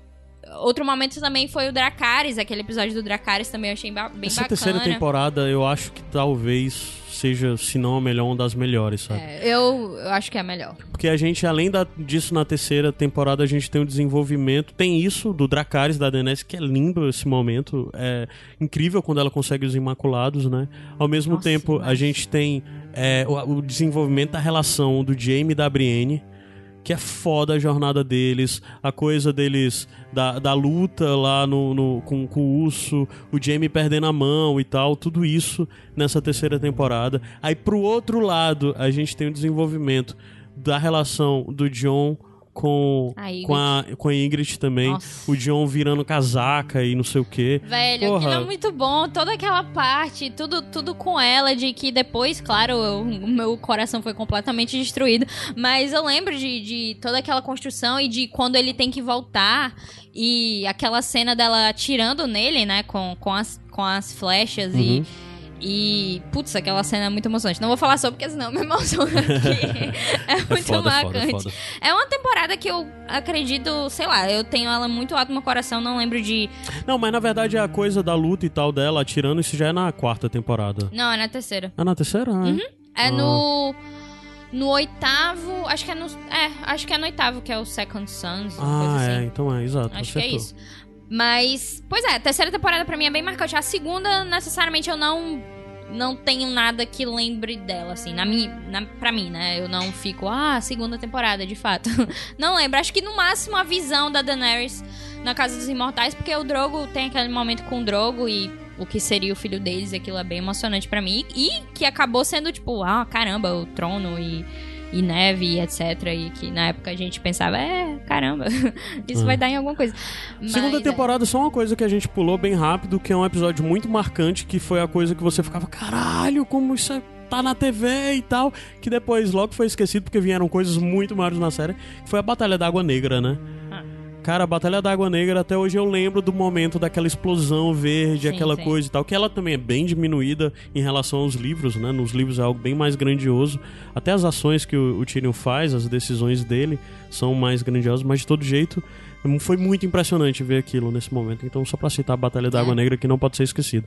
E é o momento também que o cão de caça manda o fuck the king e se vira contra. É. É sensacional. Toda aquela situação com a área também é bem bacana. Sim, sim. Só sim. que não fica tão na minha mente quanto o que vai vir depois, né? Mas é, a quarta temporada eu também acho bem legal. Uhum. Assim, ela não é tão marcante quanto, mas eu acho bem legal. Uhum. É, a gente tem. Eu, eu falei isso agora bem legal, não consigo lembrar de nada. Mas eu lembro que eu gostei bastante, eu só não lembro de nada agora. É quando já tem a casa do, do preto e branco, a quarta? É, exato. É, É, é, acho que isso foi a parte mais marcante pra mim. é. Casa do Ah, deixa eu ver o que mais que tem. Tem Watchers on the Wall, que é o episódio. Ah, pode crer, a batalha. Que é quando a Ygritte morre, né? A batalha. É, é isso. Pois é, na quarta temporada, na verdade. Não, mas eu tô falando. Foi duas coisas diferentes que eu falei. Aham.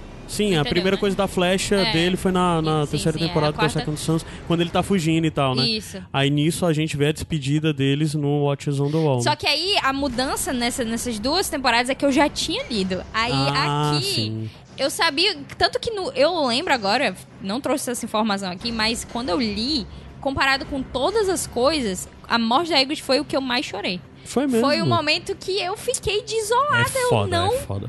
consegui acreditar. E eu lembro que eu tinha falado pra minha prima antes de eu ler, caramba, eles dois, né, eles vão ficar juntos aí É. pra todo sempre. Aí ela, ela não falava nada, só... uhum. Olhava assim pra mim. E aí quando eu li, eu fiquei desolada e ver aquilo foi foi poderoso. E é uma batalha muito boa. É- É, Aham. filmada de um, de um jeito que, caramba, é noite, mas mesmo assim Esse plano sequenciazão gigante Sim, mostrando a, a batalha lá na muralha, Ai, né? é muito bom É. essa parte. E o também nessa temporada- também. Ah, E nessa temporada a gente tem um negócio. Ah, o discurso do Gran correndo É. por debaixo dos túneis pra enfrentar o gigante. Porra, foda. Demais. Arrepio. Mas nessa temporada a gente tem algo muito sensacional na quarta também, que é o Beren Martel. Putz, Caralho. Pedro Pascoal, sensacional, cara. Perfeito como Oberyn, assim. É um Oberyn, na real, diferente da minha cabeça do, quando eu li. Mas só que quando eu Encaixou. vi ele, eu disse, não, ele é melhor do que o que tava na minha cabeça. é. Ele é melhor do que o que tava na minha cabeça. Então por isso que ele é perfeito. E a gente vê o Oberyn e tal, inclusive no final com o desfecho dele com Montanha, Sim. que é foda demais. Aquela coisa de mostrar a diferença da luta entre os dois, aquela batalha deles, a coreografia do, do Oberyn. Porra, muito foda, muito foda. É, e, e eu, era um momento que eu achava, não, cara, vai dar certo, vão mudar isso. é tipo em negação completa. Não, eles, eles vão mudar, vão mudar. Muito Mas, cara, brutal, brutal cara. de- eu não esperava que eles fossem fazer algo tão absurdo. É. E eu assistindo aquilo, eu fiquei, meu Deus, por favor, pare. Eu estou sendo traumatizada, eu não aguento mais. E caramba, é, é de fato. O- a quarta temporada é, é a que começa. Não, não, completamente confundida, deixa pra lá. É. Mas sim, esses, esses momentos são bem marcantes mesmo. E a situação da, da área na, na casa de preto e branco é qu- qual parte exatamente? Não lembro agora. É quando é porque na terceira que ela vai embora ou é na quarta? Acho que, Eu acho que é na quarta que, que ela, vai embora. É, É, né? Exatamente. Na quarta o que ela faz, eu não lembro do que a área faz na É. quarta temporada. Eu acho que ela tá rodando ainda e é o- a coisa que ela tá com a Irmandade, que é o cão de caça que, tipo, encontra ela ainda. Acho que é isso. Não, a, a Irmandade é na terceira temporada. Ah, a Irmandade é na eu terceira, acho que né? talvez com. ah, não lembro. Não, lembro. não. É, é quando, tipo, mas elas se encontram novamente com o cão de caça. E aí eles ficam Sim, sozinhos. tem a luta. É porque nisso a Brienne tá rodando pelo continente atrás das irmãs, que ela recebeu a espada do, do, do Jaime como sim, e sim. tal. Então é no final da quarta temporada, de fato, Que que, a área vai embora. né? Que- Que, que tem a cão, luta é. da Brienne com o cão, que é uma outra luta massa. Eu gosto muito dessa luta deles dois, porque é brutal, é totalmente sem técnica, é uma coisa assim, e o cão acaba lá morto, caído, morto, a gente achando que tá morto, né? Ele acaba retornando. Aí depois disso é que a área de fato vai embora do continente, pega Sim. o navio com a moedinha, vai lá Morgulhos, né? É quando a Lisa morre, né? Que eu lembro que eles chegam lá e ela começa É, a tem um episódio do TV que nisso a, a, Pode crer. a Sansa tá lá no vale, né? Com o Mindinho e tal. Exatamente. E tem toda aquela morte também dela. É porque ela morre bem. Ela morre bem cedo, né? A, a Lisa. Sim. É assim, no sexto episódio, eu acho. É, aí Coisa fica assim. mais algum tempo ainda por lá. É, é massa. Putz, tem, tem muita coisa boa agora que eu tô lembrando da quarta temporada. Tem muita coisa Tem, boa. tem, tem. É. É, acho que a quinta é que é uma barrigazinha, assim. Eu acho que A quinta é aquela temporada que, que eu só tem um episódio que eu gosto que é Hard Home. É, é. o resto eu fico, putz, que lixo. Que foi a quando eles temporada foi apresentaram uma Dorne. queda valendo. Dorne de uma forma tão Sim, Grotesco. péssima, péssima. Péssima Dorne ali tudo. Mas pensando sobre coisas boas, que é esse nosso objetivo, Ah, é, Hard Home foi um marco gigante, assim, pra mim, em termos de. Porque, putz, o, o John, o John, a essa altura, já, já que eu já tinha lido, eu já tava bem mais interessada pelo personagem. E na própria série ele começa a mudar também, né? Então Sim, ele, sim. Não é, ele não fica só daquele jeito do início que eu não gostava tanto. Ele vai realmente evoluindo. E quando.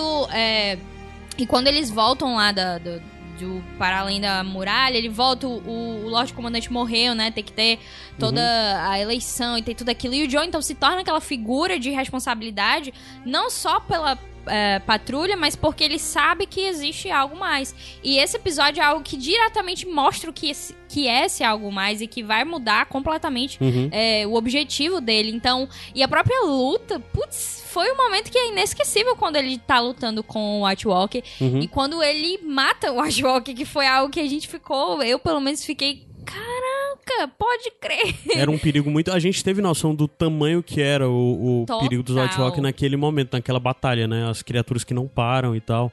E a e gente eram vendo. muitas. É, e a gente vê o aço valeriano batendo. Foi, foi muito, muito Foi, foda. foi. Rádio que, Homem é um que é episódio um momento histórico. que quando, na verdade, quando eles é, vão lutar e aí a, a, a, a espada dele para o, o negócio do White Walker. E é quando o White Walker fica, quê? e aí é o momento que o John vai e estralhaça ele e fica câmera lenta. E aí o John fica tipo, putz, caramba, como eu fiz isso? E, nossa, incrível esse episódio. E aí todo mundo acha que não, tá, tá tudo certo. Aí eles vão indo embora. E é quando aquela clássica cena do Rei da Noite levantando todo mundo e você fica, caramba, como é que se ganha disso? Se ele, todo mundo que morre, ele ganha para o exército dele. Não dá, não. Eles ficam se olhando assim. Aqui, esse episódio eu devo dizer que eu fiquei impactada. Impactada, Sim. impactada. O lance da, da quinta temporada principal é, no final das contas, a construção do John e também em paralelo com as coisas do Stannis, né? Porque nesse momento o Stannis já tá lá na muralha, a gente vê a relação se desenvolvendo e tal. E é um momento que a gente vê de fato uma transformação maior no John, que tem, tem todas as coisas, a relação dele com o mestre Aemon, né? E toda aquela conversa de Kill the Boy, né? Sim. É muito foda, muito ma- pra mim é um dos momentos mais marcantes de toda a, as Crônicas de Gelo e Fogo do Martin, assim, de coisas icônicas, de quotes icônicas, assim, nisso, né? Demais. Falando sobre amadurecimento e tal. É, mas só dizer, o Hard Home foi do Sapotnik, né? É, sim. Que é o cara que é responsável por essa próxima série que nós veremos aí do... Do, do. Como é o nome? House of the Dragon. House of the Dragon. É uma pena que o próximo episódio, pra mim, se encaixa como um dos piores, que foi o Dance of the Dragons, por causa. Não necessariamente por causa da parte da Daenerys, que eu acho até bacana, mas Uhum. Por conta do Stannis, né? Que foi aquela. Ele queima a Shireen, Foi, foi, algo que. Cara. que eu fiquei tão. é, foi- acho que foi minha primeira grande decepção, porque eu estava assim decepcionada com o Dorne, mas não, não me afetava tanto. Agora, ali com o Stannis, tanto que o Stannis eu acho um personagem incrível, eu gosto demais do Stannis. E, claro, o que eles fizeram, a a construção dele salvando lá, dele indo pro norte, em vez dele continuar a luta dele. Pra, pelo trono, ele vai de fato. Ele foi a única pessoa que atendeu o chamado Sim. da patrulha da noite. Ele vai lá, ele salva é, a patrulha. Então. E ele era e tem toda essa coisa do Stannis ter essencialmente dois personagens fundamentais ao lado dele que foram fundamentais até o final, que é o Davos e Melisandre, né? Assim, o Stannis no final das contas foi essencial pra conduzir esse pessoal com a gente até o final, né? É. E apresentar, e desenvolver, etc. Então, é, a quinta temporada, pra mim, ela representa. Trouxe Hard Home, mas também trouxe uma decepção muito grande, que é fazer o Stannis queimar a Shireen por conta de, de algo que ele não faria, assim. Não que ele não Uhum. queimasse, ele. A gente não sabe o que acontece, de fato, que isso ainda não aconteceu nos livros, mas a, a percepção que a gente tem é que ele, se ele queimasse ela, não seria pelo trono, seria, obviamente, pra, contra os White Walkers. Mas não. Nessa quinta temporada também que tem um dos piores momentos de todos, eu acho. Qual? Mas a gente é pra falar dos melhores, não não dos é piores. dos piores, é só dos melhores. Mas aquela invasão ao o castelo do pra, pra libertar o Theon Greyjoy.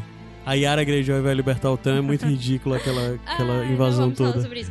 Mas, mas é. Mas tem. É, é aqui que é de fato a casa do preto e branco, então. Uhum, chegamos sim. em Bravos, chegamos à casa do preto e branco. Ah. E. Putz, mas a casa do preto e branco é, é show. É, é, é, é bem menor É e tal. A, a casa do preto e branco, não. Na verdade, a casa do preto e branco é na quarta mesmo. A casa do preto e branco dá. Ah, sim, tu tá falando. Eu tô confundindo a Da casa. área. Tô confundindo com a casa dos imortais. Não, não, a área mesmo. A Casa dos imortais que... é na quarta ou é terceira? Segunda. Segunda? É?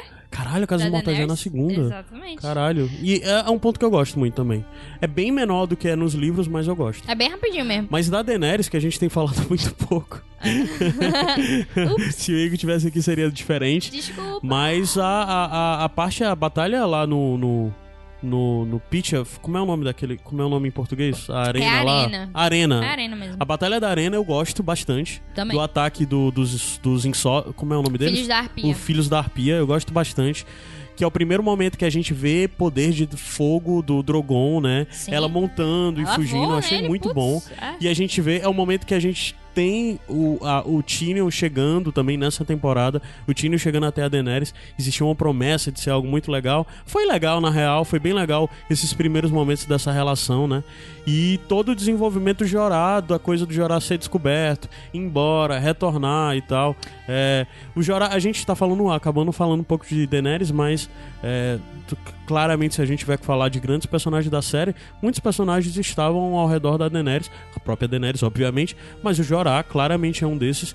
E eu acho que essa quinta temporada foi uma Barstan, temporada né, muito boa. o que é um- Barstan, ele sim. morre aqui, né, nessa temporada. Sim, Barstan. sim, com o ataque dos filhos Que da é algo que Arpia. também não é visto com bons olhos, É, mas... não é, cara, não é. Mas, o, o- inclusive, o fato do Barstan estar com a Daenerys é algo que a gente, inclusive, discutiu também, que mudaria um pouco da percepção que a gente poderia ter no final. Porque ele é uma pessoa que traz ela, olha, não. o Jorah, ele vai, concorda, concorda, concorda, e o Barristan, olha, não é bem assim. Deixa eu te dizer o que aconteceu com teu irmão. Uhum. Aí ele vai e conta a história. Olha, aconteceu isso aqui. Tu não quer fazer isso aqui porque senão vai dar ruim. Uhum. Mas, mas é, a quinta temporada deveria ter sido um momento que eles de fato é, colocassem a Daenerys como alguém que, cara, eu tô tendo problemas aqui. A gente vê isso, mas não é tão expandido, né? Então, eu acaba que esse núcleo para mim ficou um pouco deixado de lado na minha percepção, porque foi uma temporada que eles queriam colocar a Daenerys, olha, massa isso aqui visualmente, mas o que, que eles queriam desenvolver é a parte do norte. Uhum. Então acaba que ficou essa dualidade meio que. Uh, o que, que, a gente vai focar aqui? Não sei, vamos, vai ser é, ambos. Até olhando pro final da série, no decorrer da quinta e da sexta temporada, principalmente, tinha muito mais coisas que poderiam ser aprofundadas da Daenerys de outras perspectivas, acredito eu, com outras narrativas, etc. Pra gente entender por que a Daenerys fez isso tudo no final. Porque hum. a Daenerys teve o final que teve na série, sabe? Eu acho que a quinta e a sexta temporada seriam pontos chaves pra gente começar a ver algumas viradas, algumas coisas para tornar a Daenerys um personagem mais complexo. Não que ela não, não que ela seja um personagem simples, ela definitivamente não é. Ah, um desenvolvimento maior, né? É, ela, acho que a gente é um desenvolvimento para outros caminhos, mostrar uma maior dualidade dentro dela, sabe? Que ela não era uma personagem tão flat, assim, tão, é. tão equilibrada, na verdade. Eu acho que essas duas temporadas, a quinta e a sexta, poderiam ter mostrado mais disso dela, né? Mas a gente sai da quinta é, e a sexta, ela foi Hum, foi bem boa no geral, bem, eu achei bem equilibrada. É, meio que deu uma esperança de não, a quinta foi mais ou menos, mas a sexta, ó, massa, vai ser massa. E, e de fato a sexta eu acho ela muito boa, ah, inclusive porque o nível de produção ali, né, já atingiu o pico, assim, ah, foi, uhum. foi o ponto que, cara, a gente vai fazer uma batalha aqui sinistra, vocês vão comentar essa batalha por anos e anos, e de fato a Batalha dos Bastardos, ela foi isso, é uhum. algo que é inesquecível esse episódio por diversos motivos. Claro que a nível de batalha mesmo, a gente tem uma ideia que é muita gente, é uhum. é muita gente de fato lutando. É, é, são pessoas que estão tudo ali, aquela cena do John sendo esmagado, basicamente, gente, olha isso, isso é feito de verdade. E o Sapotnik também, dirigido pelo Sapotnik, que fez essa maravilha de episódio. Mas tem o fato do Ricon, Ricon sumido, aparece e aquela cena de quebrar o coração de novo. É aquele Game of Thrones trazendo de volta. É, gente, não vai dar bom, não. vai dar ruim aqui, apesar de que tem uma vitória depois, mas a morte do Ricon é muito. Sabe? Ele tinha sido esquecido necessário. Não esquecido, né? Mas ah, foi viver ali. Mas o John tentando de novo salvar a família dele. Sim. Ele não conseguindo. É sempre isso. O John não consegue. Essa é uma, essa é uma temporada de viradas para muita gente, né? Quando a gente para pra pensar. Virada no John, porque tava morto e ressuscitou no começo dessa temporada. Virada pra Melisandre total, porque ela basicamente vê tudo que ela fez pro Stannis e tudo deu errado. Ela ressuscita o John, nem acreditando mais que era capaz de fazer isso de certa forma, né? Aí uh, a gente vê toda a coisa da, do Jamie, a Ida, que não vai, acaba voltando pro mesmo ponto também nessa temporada, né? É, aí a gente vê tudo isso, né? E, e, a gente tem, tipo, o The Door, a porta também, que é outro episódio memorável, facilmente listado entre os melhores episódios da série que é o momento onde o Hodor morre e, e, tem um ataque lá na, lá na onde ficava o Corvo de Três Olhos e o Bran, de fato, se torna um novo Corvo de Três Olhos, né? Ah, que e tem é a, aquela descoberta do que foi, que ele entrou na mente do Hodor e acontece aquilo, e você fica, meu Deus! O Hodor, o, o Hodor e o é, Hodor. A morte, a morte do, do, do verão, né? Ai... É, é mas nessa é. época eles já estavam, foda-se esses cachorros. É, Vamos eles, matar eles, eles não gostam muito do... Mas, mas sim, esse episódio é maravilhoso. E é quando eu... Foi assim, começou isso de o, o Bran, porque o Bran voltou, né? Que ele tinha ficado na geladeira uma temporada, ele o Bran ficou- volta. Aham. E aí já é apresentado que você vai ver visões do passado. E aí, meu filho, eu larguei tudo, não, vai aparecer agora. Liana vai aparecer. Lyanna eu, não, eu não queria regar. mais nada. Eu não queria mais nada. Eu só queria ver essa história. E aí, a cada visão que ele tinha, eu ficava, putz, é agora, é agora. E isso no final, cara, eu, eu tava vendo com os amigos e eu estava sendo aquela pessoa que eu sei o que acontece, todo mundo não. Era Uhum. tipo assim, ah, vou tentar ficar calada aqui, mas não tá dando, não. E apesar de ter sido. Foi, foi o mesmo episódio do, do- da explosão do septo, né? Foi o último. Mas. o que mais me marcou foi a Liana aparecendo, o Ned falando com a Liana, toda aquela situação do Prometa-me Ned e aquela virada do bebê pro John. Putz, se eu ouvir aquela música, eu choro imediatamente. É tipo, certinho eu chorar imaginando aquilo, porque aquilo esteve no meu coração por anos e anos depois que eu li. E ver aquilo foi incrível. Eu fico feliz que eles me deram pelo menos isso. É nessa temporada também que a gente vê a Daenerys do outro lado, né? Tocando fogo lá de novo, lá fazendo o lance daquele ritual de fogo que ela já tinha feito outra vez. E retomando o Calaçar, né?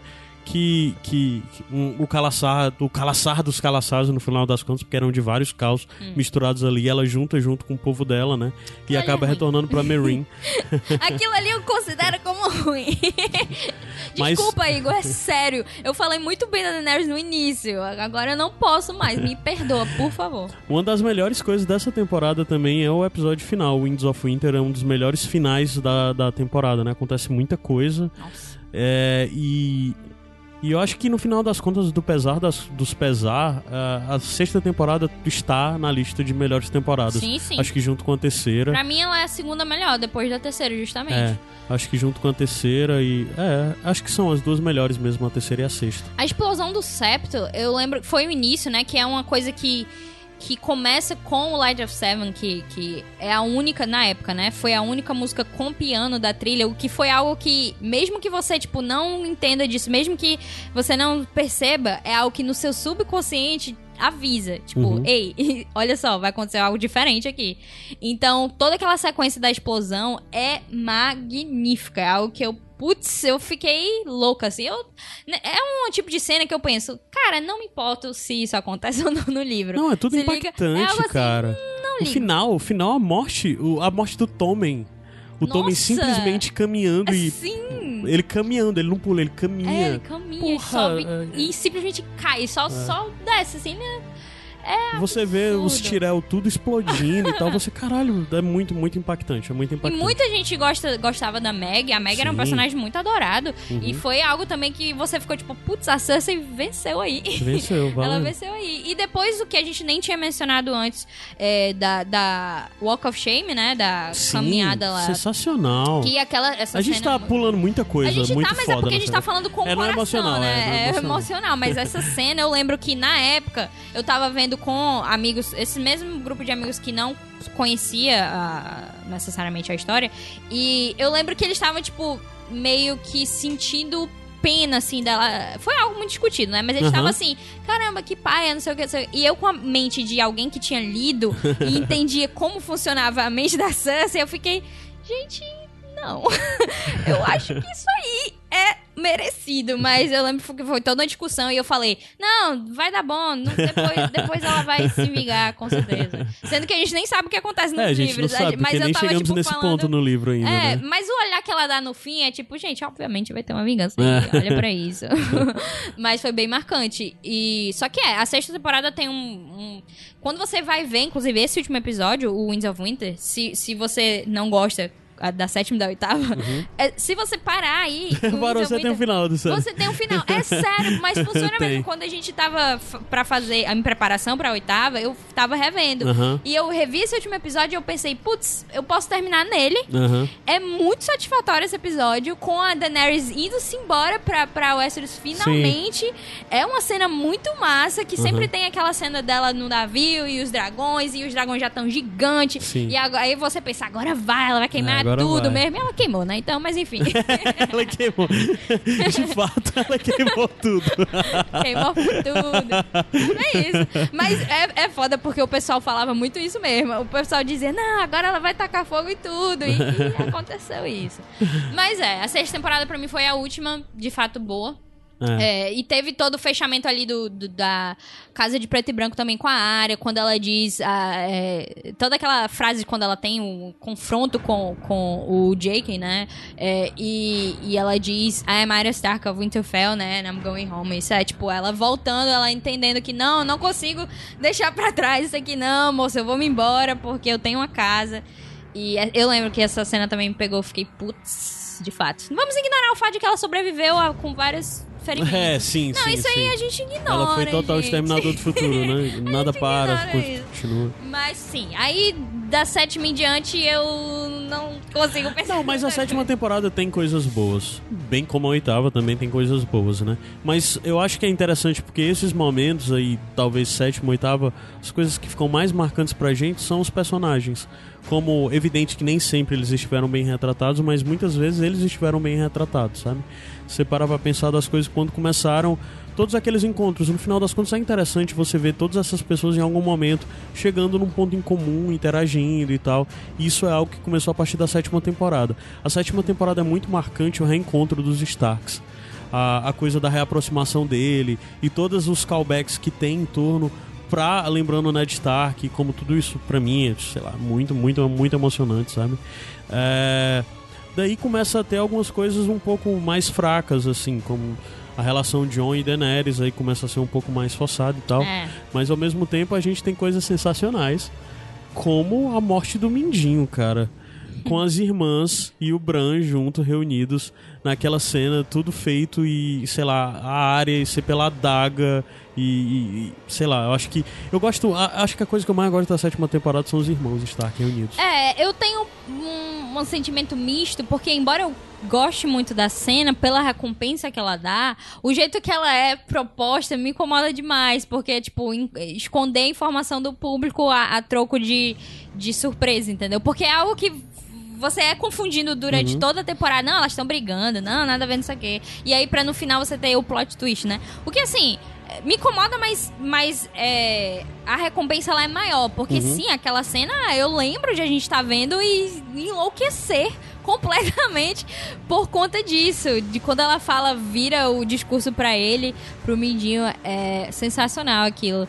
Muito- Bem marcante mesmo. Mas, sei lá, eu não consigo lembrar de nada da sétima temporada que eu gosto necessariamente. Perdão a todos. Mas, sei lá, foi um momento que eu fiquei. "Ah, eu vou focar aqui na trilha. A trilha é muito boa. Eu vou focar nela. E foi o que eu fiz. Mas dessa temporada também, lembrando coisas mais que tem, a gente tem a confirmação finalmente. Tem o desenvolvimento da relação, aquela coisa do John se curvando e tal, blá blá blá. E no final das contas a gente tem a confirmação por A mais B que o John é filho do Regal e, e da Liana, né? Com, mostrando a cena do casamento Bran, deles. você sabe quando aconteceu esse momento? Sim, deixa eu ver aqui nas minhas memórias de corvo. Ah, aconteceu aqui, tá aí, casamento. E, e, e é foda. Que é da porque- conversa dele com o Sam, né? É, porque assim, eu já tava tão desgostosa essa, esse momento que eu pensei, ah, massa, a Liana e o Regar. E é uma cena muito rápida, é só eles casando assim, e, mas o pior de tudo é que eles cortam essa cena pro John e pra Daenerys. É o que eu fiquei mais simplesmente puta, porque, caramba, eu amo Liana e Regar, cortam pra John e Daenerys nus na cama com a música. É um corte completamente que me deixou muito triste. Então eu fiquei, ah, não, não é legal não. Ah, Teve dessa a morte, morte da Olena, que foi Morte muito da. Helena, sensacional. Essa temporada foi muito legal o ataque, o ataque lá do o dragão atacando a, Sim, sim. o- os carros, os, os- a comitiva Lannister, né, que tava indo pra Porto Real, saindo do, do, do jardim de cima. E a gente tem a morte da Olena, a cena final do Jaime com a Helena. Com a Helena é ah, sensacional. Ela não, ela Sensacional. morre ainda vencendo, assim. Ela, tipo, É. Diga a ela que eu matei É. aquele bastardo ridículo. Muito foda. E o Jamie, tudo que, que tem daí, né? E o ataque, o ataque mesmo é muito legal. A gente vê aí o- o- a volta do encontro também entre os dois irmãos Lannister, né? Ah, o Jamie e o Tyrion, que de uma forma geral é uma relação que sempre me agradou. A série, dentro da série, essa relação sempre me agradou.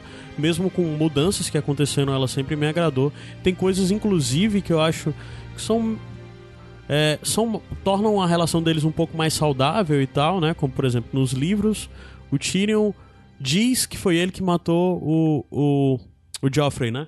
Na série isso não acontece, né? O Tyrion não- meio que não assume essa culpa. E tem todo tal. aquele lance Mas do, eu gosto de do ser mais leve, de não ter isso. discurso, né? No livro que ele fica pensando o tempo todo. Sim, sim, sim, sim. Que era difícil, né? De, de pôr dentro. Mas. Ca- O, o- sim, só falando, já que tu falou de batalha, aquela sequência de quando eles vão explicar o que vai acontecer em Castle Rock, que ele. O, eu não lembro se é o Tino exatamente ou se é o. Ah, não, é o gosto Cinzento, né? Não, é o também. Cinzento. Que ele vai explicar o que vai acontecer e aí mostra como se tivesse acontecendo. E aí, na verdade, não é aquilo que tá acontecendo, que ele vai entrar pelo outro lado e fazer um ataque diferente. eu gosto disso. eu É, é gosto, bem eu massa isso aí. E Foi a trilha bem- também é muito boa. Sim, foi muito bem. Encaixou muito bem dentro da série e é uma quebra de narrativa do que normalmente É. a gente via dentro de Game of Thrones. Eu acho que foi um- uma coisa bem sucedida dessa série. Eu acho que a sétima, ela teve, obviamente, se comparado com a oitava, ela teve bem mais coisas que a gente pode dizer como positiva. Mas como a gente tava já esperando, cara, só tem mais uma temporada e essa sétima temporada não foi tão boa assim. Será que a oitava temporada ela vai conseguir fechar de uma É, forma emendar satisfatória? todos os pontos e tal. Sendo que só Aí tem seis esse, episódios. é, já tinha esse certo sabor amargo aí, né, na boca. É. Mas no final dessa temporada a gente vê a muralha caindo, né? Que eu gosto também bastante dessa cena da muralha caindo. É. Eu acho que a forma como eles construíram, né? Não tem muita explicação de se necessariamente qualquer dragão derrubaria a muralha, o que que é. Mas de uma forma geral eu gosto daquilo, né? Aí já é um problema pra oitava temporada, porque eles só foram tornando esse inimigo maior e mais perigoso e mais, né? E pra algo que teve aquele desfecho meio. É. assim, é, é uma, é uma ameaça gigantesca. Se a gente vê aquela cena que tem, sei lá, milhares e milhares de mortos caminhando. E eu sempre gostei da forma que eles trataram os White Walkers. Eu sempre gostei. é, tirando aquela parte dos- do, bebê e do. Aquilo ali, que pra mim eu ignoro. Mas tirando isso, eu sempre gostei de todo o misticismo, assim, de, de toda. A visualização, a ambientação, sabe? Quando entrava no norte, tinha aquele barulho de, sei lá, gelo cortando, aquela coisa de, cara, que não só Uhum. tá frio, como também tem, tipo, bichos aqui que vão lhe atacar. E essa cena, eu lembro de ter achado, apesar da forma como o dragão havia morrido, se tornado zumbi, enfim, é, foi uma cena de fato bem massa. E, e- e a música também sensacional. Agora, a oitava.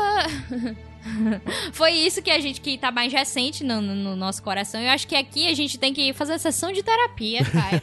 acho que chegou o momento da gente poder fechar de uma vez por todas, com- sem rancor no coração. A gente não pode ter rancor algum certo. no coração e, e se despedir de fato de Game of Thrones, da série, porque a gente Certo. obviamente ainda tem os livros pra Como é que faz isso, esperar. Ana? Olha, eu não sei, eu ainda não tirei a minha graduação em psicologia, mas o que vai acontecer é, é, diga uma coisa boa da oitava temporada. Eu começo, trilha sonora, pronto. Trilha sonora muito boa. Eu acho que em questão de nível de produção, ponto de vista técnico, essa temporada excedeu. O, o episódio da, da o episódio da longa noite, por mais questionável que seja, é, ele só não estava pronto pra ser pra TV, mas Hum. o que é esse episódio tecnicamente falando é um absurdo. A coisa da área, de como é o, o, o episódio são três filmes diferentes, três gêneros de cinema diferentes Hum. dentro do mesmo episódio é incrível, sabe?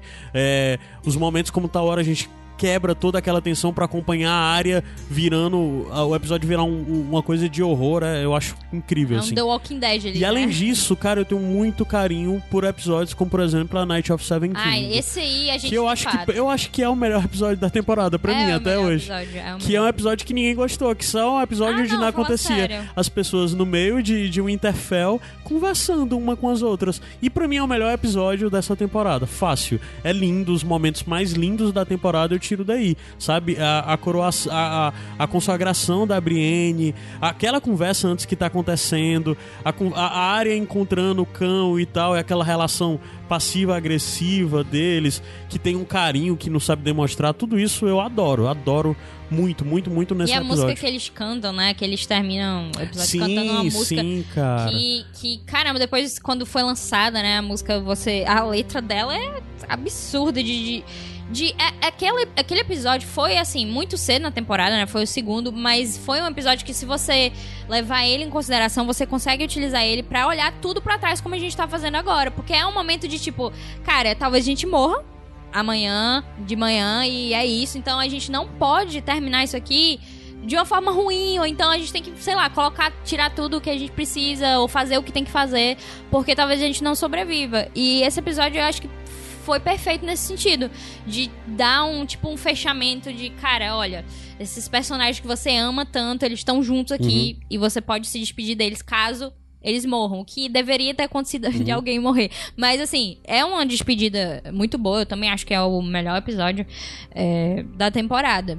Eu em termos de, de produção, eu prefiro o, a batalha do, de King's Landing porque dá pra The ver. Bells, né? É, é, The Bells. É porque dá pra ver mais e tem todo aquele dragão subindo, aquela parte do, da. Não, o episódio de The frente. Bells é um puta episódio. É um puta episódio. É. Eu acho que o maior problema com The Bells pra mim, foi a coisa de. Eu não tenho problema com a Daenerys, no final das contas, ter sido essa personagem, hum. como a gente já conversou muito.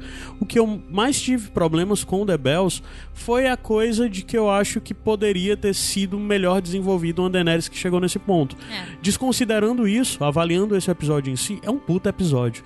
Eu adoro como foi construído, a batalha entre os irmãos, que por mais que seja algo que eu não me importo, Clegane Ball, uhum. mas é muito impactante mas, aquela ó, batalha. O visual daquilo ali. Porra, a, a torre desmoronando, Caramba, eles lutando numa torre, não. cara. E o dragão destruindo a cidade, cara. Foi muito foda, sabe? Eu, eu realmente esse, acho esse episódio de The Bells muito, muito bom. É um episódio, inclusive, que eu acho que assim. É, eu não acho que ele em si é um problema de roteiro.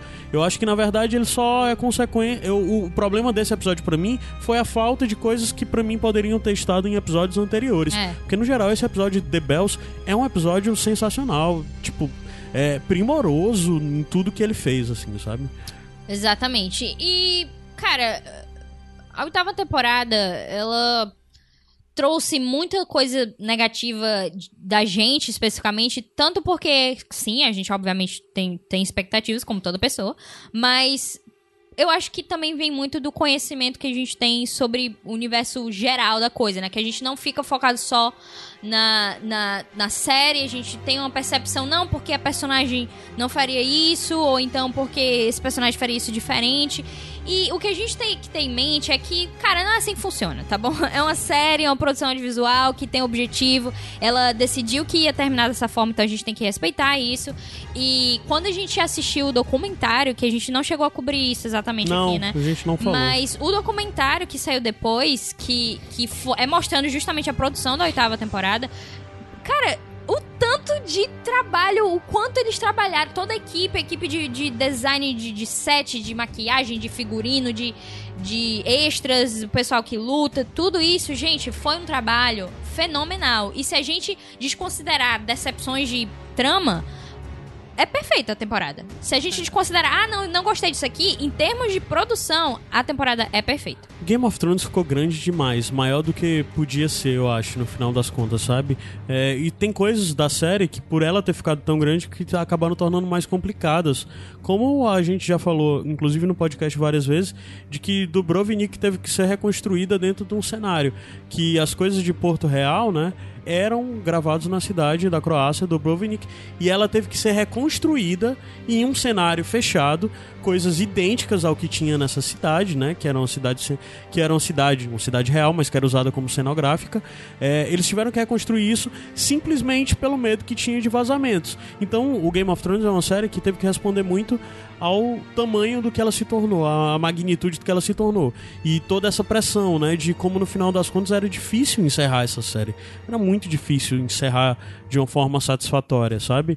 É, e eu realmente acredito nisso. Talvez algumas pessoas dizem, ah, não, não era tão difícil, poderia ter. É, mas ter mais episódios, ter mais coisas. Ah, isso é mais bem escrito. Mas será que ser mais bem escrito ia agradar ainda, no geral, um Sim. público, sabe? Não tinha que- como. é, por exemplo, são cinco livros só lançados, né? Fora o que a gente não viu, que justamente é o que a temporada cobriu, a gente não tem como, por mais que a gente tenha percepções, a gente não tem como dizer, não, isso aqui está errado. Ou então, não, você poderia ter feito isso melhor. Sim, existem coisas que, que, te- que, assim, de forma direta a gente pode dizer, de fato, isso aqui não tá bom. Mas quando a gente tem a, a ideia de que o que aconteceu pra essa série ter oito temporadas, ela poderia simplesmente ter fracassado completamente. Ela poderia ter chegado num ponto, sei lá, na quarta temporada, em que tudo tivesse ido por água abaixo, ela teria sido cancelada e, sei lá, a gente conseguir a série ter conseguido ter oito temporadas e ela ter sim ser fechada de uma forma que de forma E com o orçamento só aumentando a cada nova então, temporada. né? E se a gente tirar essa- essas emoções negativas da, que às vezes pode até ser coisa própria, Uhum. é, ela fechou de uma forma satisfatória. A HBO não tem nada a reclamar em relação a isso. É, o Benny of Wise não tem. Claro que eles estão sendo tendo, tendo esse backlash, esse hate, mas isso não tá afetando. Por exemplo, eles não vão deixar de ganhar dinheiro por isso, eles não, Não, vão não vão, deixar não de, de trabalhar por isso. Eles tipo, fizeram um acordo com a Netflix é, de 200 milhões pra fazer séries e filmes. Então, gente, e tá, não gostei do que eles fizeram. Eles trouxeram à vida algo que poderia muito ter dado muito errado. Sim, sim. Completamente. Ah. Então a gente, eu acho que a gente tem como deixar Game of Thrones num lugar especial no nosso coração de, de Cara, eu gostei muito, sei lá, de seis temporadas. Se duas temporadas não foram boas comparado a seis, você, tive- você teve É. seis temporadas muito satisfatórias. E é isso, você pode ficar com isso. Mas a série, ela mudou a televisão. Ela completamente mudou a televisão, tanto que o que vem depois sempre vai se basear em Game of Thrones. E tá todo mundo correndo atrás de ser novo Game of Thrones. Basta ver aí, né? A Prime tá com, com a série do Senhor dos Anéis, que eles querem apostar de ser a série mais cara da história. Netflix vai lançar agora o Witcher. Ah, a HBO, que na verdade na HBO é BBC, mas de certa forma o His Dark Materials, de uma forma é procurar pegar esse nicho aí de. de Sim. de fantasia, etc. Tá todo mundo meio que correndo atrás de E morder o essa fatia. de- Mandalorian, que vai sair no Disney Plus, ele tem claramente, 15 sim. milhões por episódio. Sim. São, tipo, 8 episódios de cada um 15 milhões. Se você vê o trailer, Aham. você já fica, cara, olha o nível de produção Sim, disso. e isso é Game of Thrones. De certa forma. Game of Thrones que, que, que foi que sedimentou esse caminho todo. E o, por mais que quem acompanha novamente Sete Reinos sabe que nós temos mil problemas com D&D, eles são uns puta produtores. Sim, São produtores muito foda. Eu tenho um problema com eles como roteiristas É, em algumas coisas. exatamente. Que eu acho que algumas coisas deixaram a desejar na hora que faltou o material do Martin. Deu uma coisa meio de ficar perdido, como a gente já disse. As coisas passaram a ficar com menos consequência. Antes a gente tinha um mundo onde tudo havia consequência. Isso foi um pouco perdido, né? A gente tinha um mundo onde. É, tinha que havia mais o inesperado, etc. Pouco disso foi perdido, sei lá. É, ficou uma coisa muito de personagens seguros demais, sabe? No final das contas eles tinham um, final pra entregar que é, provavelmente, inclusive, por mais frustrado que isso seja, isso é o final do Martin também. Uhum. É, mas eu acho que eles se apegaram muito a chegar a esse final como dava, sem meio que se preocupar tanto com o caminho, assim, sabe? Eu acho que acabou ficando tudo muito atropelado. Eu, no geral, não tenho um problema com o final de Game of Thrones, eu tenho um problema com o caminho. É. Principalmente das duas últimas temporadas, de como se chegou a isso, sabe? Ah, mas evidente, provavelmente foi uma questão de que, novamente, é uma série grande demais, que passou tempo demais aí. Lá atrás tem vários episódios que talvez pudessem ser cortados de temporadas anteriores para abrirem histórias, para abrir espaço para contar histórias que ficaram faltando nesse final, sabe? Pensar que são tudo 10 isso. anos da vida deles. Se você imaginar aí, eles deram 10 anos da vida Acho que é mais de deles. 10 anos, na real. Cara, então, sei lá, 12. A gente pode arredondar 12 anos pra Aham. isso. 12 anos da vida deles em que eles só focaram em Game of Thrones, nada mais além disso.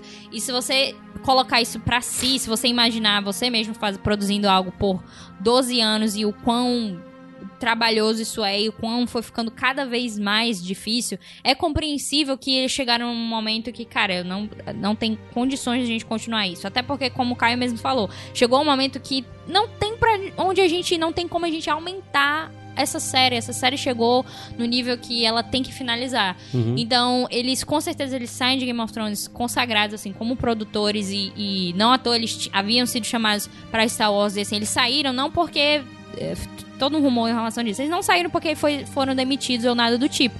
Eles simplesmente não iam conseguir lidar com Star Wars e Netflix, que eu Uhum. tinha falei é, previamente. E foi isso, eles E decidiram... provavelmente a, a fatia de bolo do Netflix pra, ele tá, pra eles tá maior, né? Sim, com certeza, porque é, mais dinheiro e também mais oportunidades Uhum. de outras coisas eles fazerem. Então, é, é, eu acho que foi até esse pensamento de, cara, a gente dedicou aí 12 anos da nossa vida pra fazer uma coisa. Imagina a gente dividido entre Star Wars e Uhum. Netflix. Então, eles estão consagrados e eu acho que, apesar dos pesares, eles foram. É, é, foi merecido. Isso é só pra explicar, pra talvez você, quem não saiba, ouvinte, Hum. eles, é, quando a série acabou, a gente teve o anúncio de que eles iam assumir uma nova sequência de filmes, provavelmente no mundo de Star Wars, né? Aí ficou tudo isso e tal. E é, algumas semanas atrás foi saiu a informação de que eles estavam fora desse projeto de Star Wars, né? É, Eles vão continuar só no projeto que eles já estavam com a Netflix. eu falo isso Projetos. porque. é, eu falo isso porque eles saíram de uma forma negativa, né? Então, Aham, sim. É interessante que a gente mencione que, cara, não, eu não vou odiar Benioff mais pro resto da minha vida. Eu ainda assim estou decepcionada e é algo que eu vou lidar e pronto. E vai chegar um momento que talvez eles façam algo tão massa depois que eu vou ficar, não, pô, vocês realmente melhoraram aí, vocês roteiriz... o roteiro de vocês tá bem melhor, etc. É, etc. eu acho que no final das contas a gente tem um pouco de. É muito apegado ao final, sabe? Fica um gosto muito amargo quando o, sinal, o final não é satisfatório, sabe? Eu vejo muita gente, apesar de eu não ser um desses, eu vejo muita gente com essa relação com Lost. É, muita gente teve essa relação e passou a odiar o Lindelof, né? E o Carlton Cuse, como eles são terríveis e tal, não sei o que. Aí o Lindelof, depois, o projeto seguinte dele, ele vem com Leftovers, que é uma série primorosa. Aí ele E falou agora- boca de todo mundo, né? É, e Então- agora ele tá com Watchmen, que eu ainda não comecei a ver, tenho que começar a ver rápido. Eu não comecei a ver porque eu tô le- relendo o quadrinho e tal. E tá todo mundo impressionado, dizendo que é primoroso, que é tudo muito bem fechadinho, muito redondo e tal. Então, no final das contas, eu acho que, assim, é... Isso não quer dizer que o final foi bom e que tudo presta e que a gente tem que acertar. Não, todas as críticas são válidas, obviamente. Mas no final das contas, a, a sensação, o, o sentimento principal que me fica é que a gente não pode deixar que é, uma jornada tão longa seja estragada por, por uma temporada final que não me agradou. Um desfecho que não me agradou, sabe? Acho que Game of Thrones continua tendo toda essa importância na minha vida, sabe? É, se tivesse um final foda, que eu estivesse muito satisfeito, provavelmente aumentaria essa importância. Sim. Mas não é o caso, mas de todo jeito, pra mim, é. Como a gente falou, essas lembranças todas que nós procuramos levantar nesse episódio, as- a nossa relação pessoal com a série e com a obra do Martin de, de uma forma geral é pra lembrar que no final das contas não foi em vão. Porque parece que todo sentimento que a gente vê de muita gente repetindo por aí é que foi em vão. E não foi, gente. É, não Olha o tanto de foi coisa nada. incrível, olha o tanto de mundo, o mundo que a gente foi apresentar, tanto de referências que, que aconteceram, sabe? No final das contas, assim, sei lá, nem todo mundo batizou a filha de Daenerys. Que horror, meu Deus do céu. Ai, gente, não façam isso, por favor, com nada, com nenhuma franquia que você é, gosta. espera acabar a Por franquia. favor, não faz isso. Mas é exatamente isso. Inclusive, a gente relembrando esses momentos, tem coisas que, se eu de fato pensar, eu choro imediatamente. Então, é, são momentos que me marcaram e que vão continuar comigo. Então, é, tentem, assim, se tiver alguém ouvindo que ainda está muito magoado, tentem pensar nas coisas positivas, nas coisas. É como um fim de um relacionamento. Aquela. é, momento terapia está chegando ao fim. Mas é isso, a gente. é, e se você tem interesse, obviamente, se, se não leu os livros, essa é uma ótima oportunidade de você começar a Inclusive, ler. é, vale a pena ler os livros, porque acredite, você não conhece a história ainda. A história é bem maior do que essa que foi apresentada na série. Isso nos cinco livros que foram lançados, que a série já ultrapass- ultrapassou. Mas tem muito mais coisas dentro dos livros.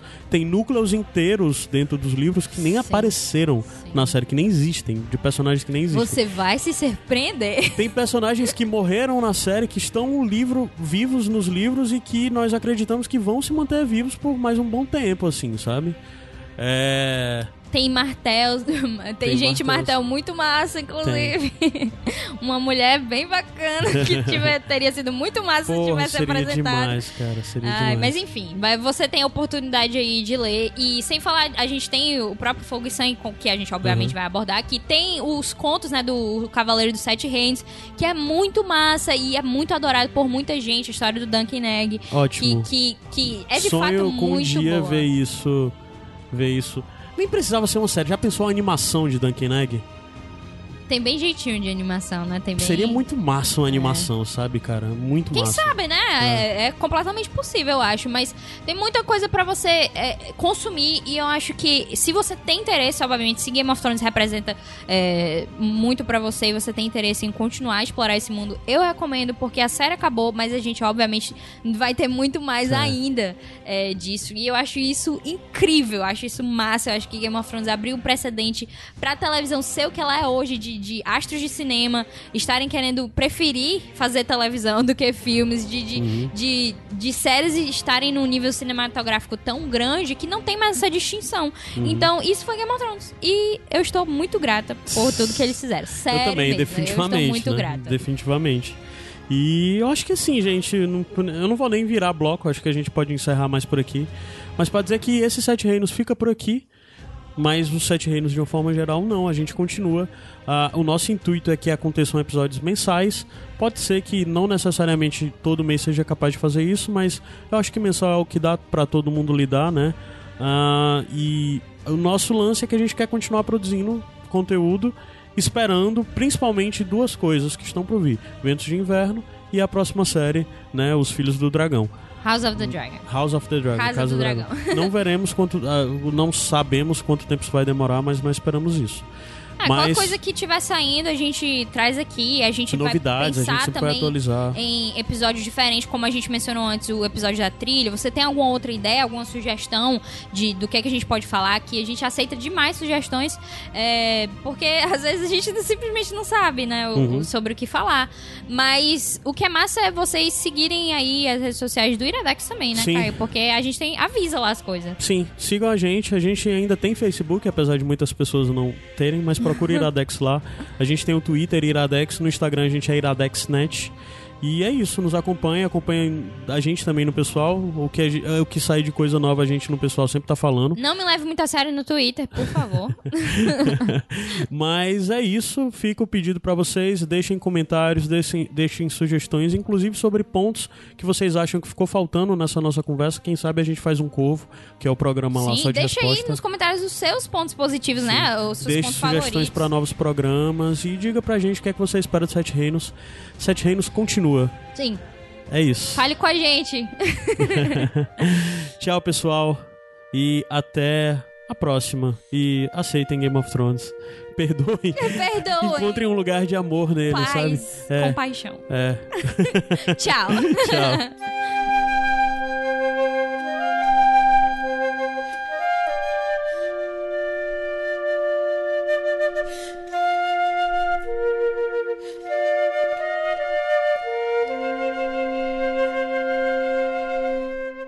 Podcast editado por Caio Anderson.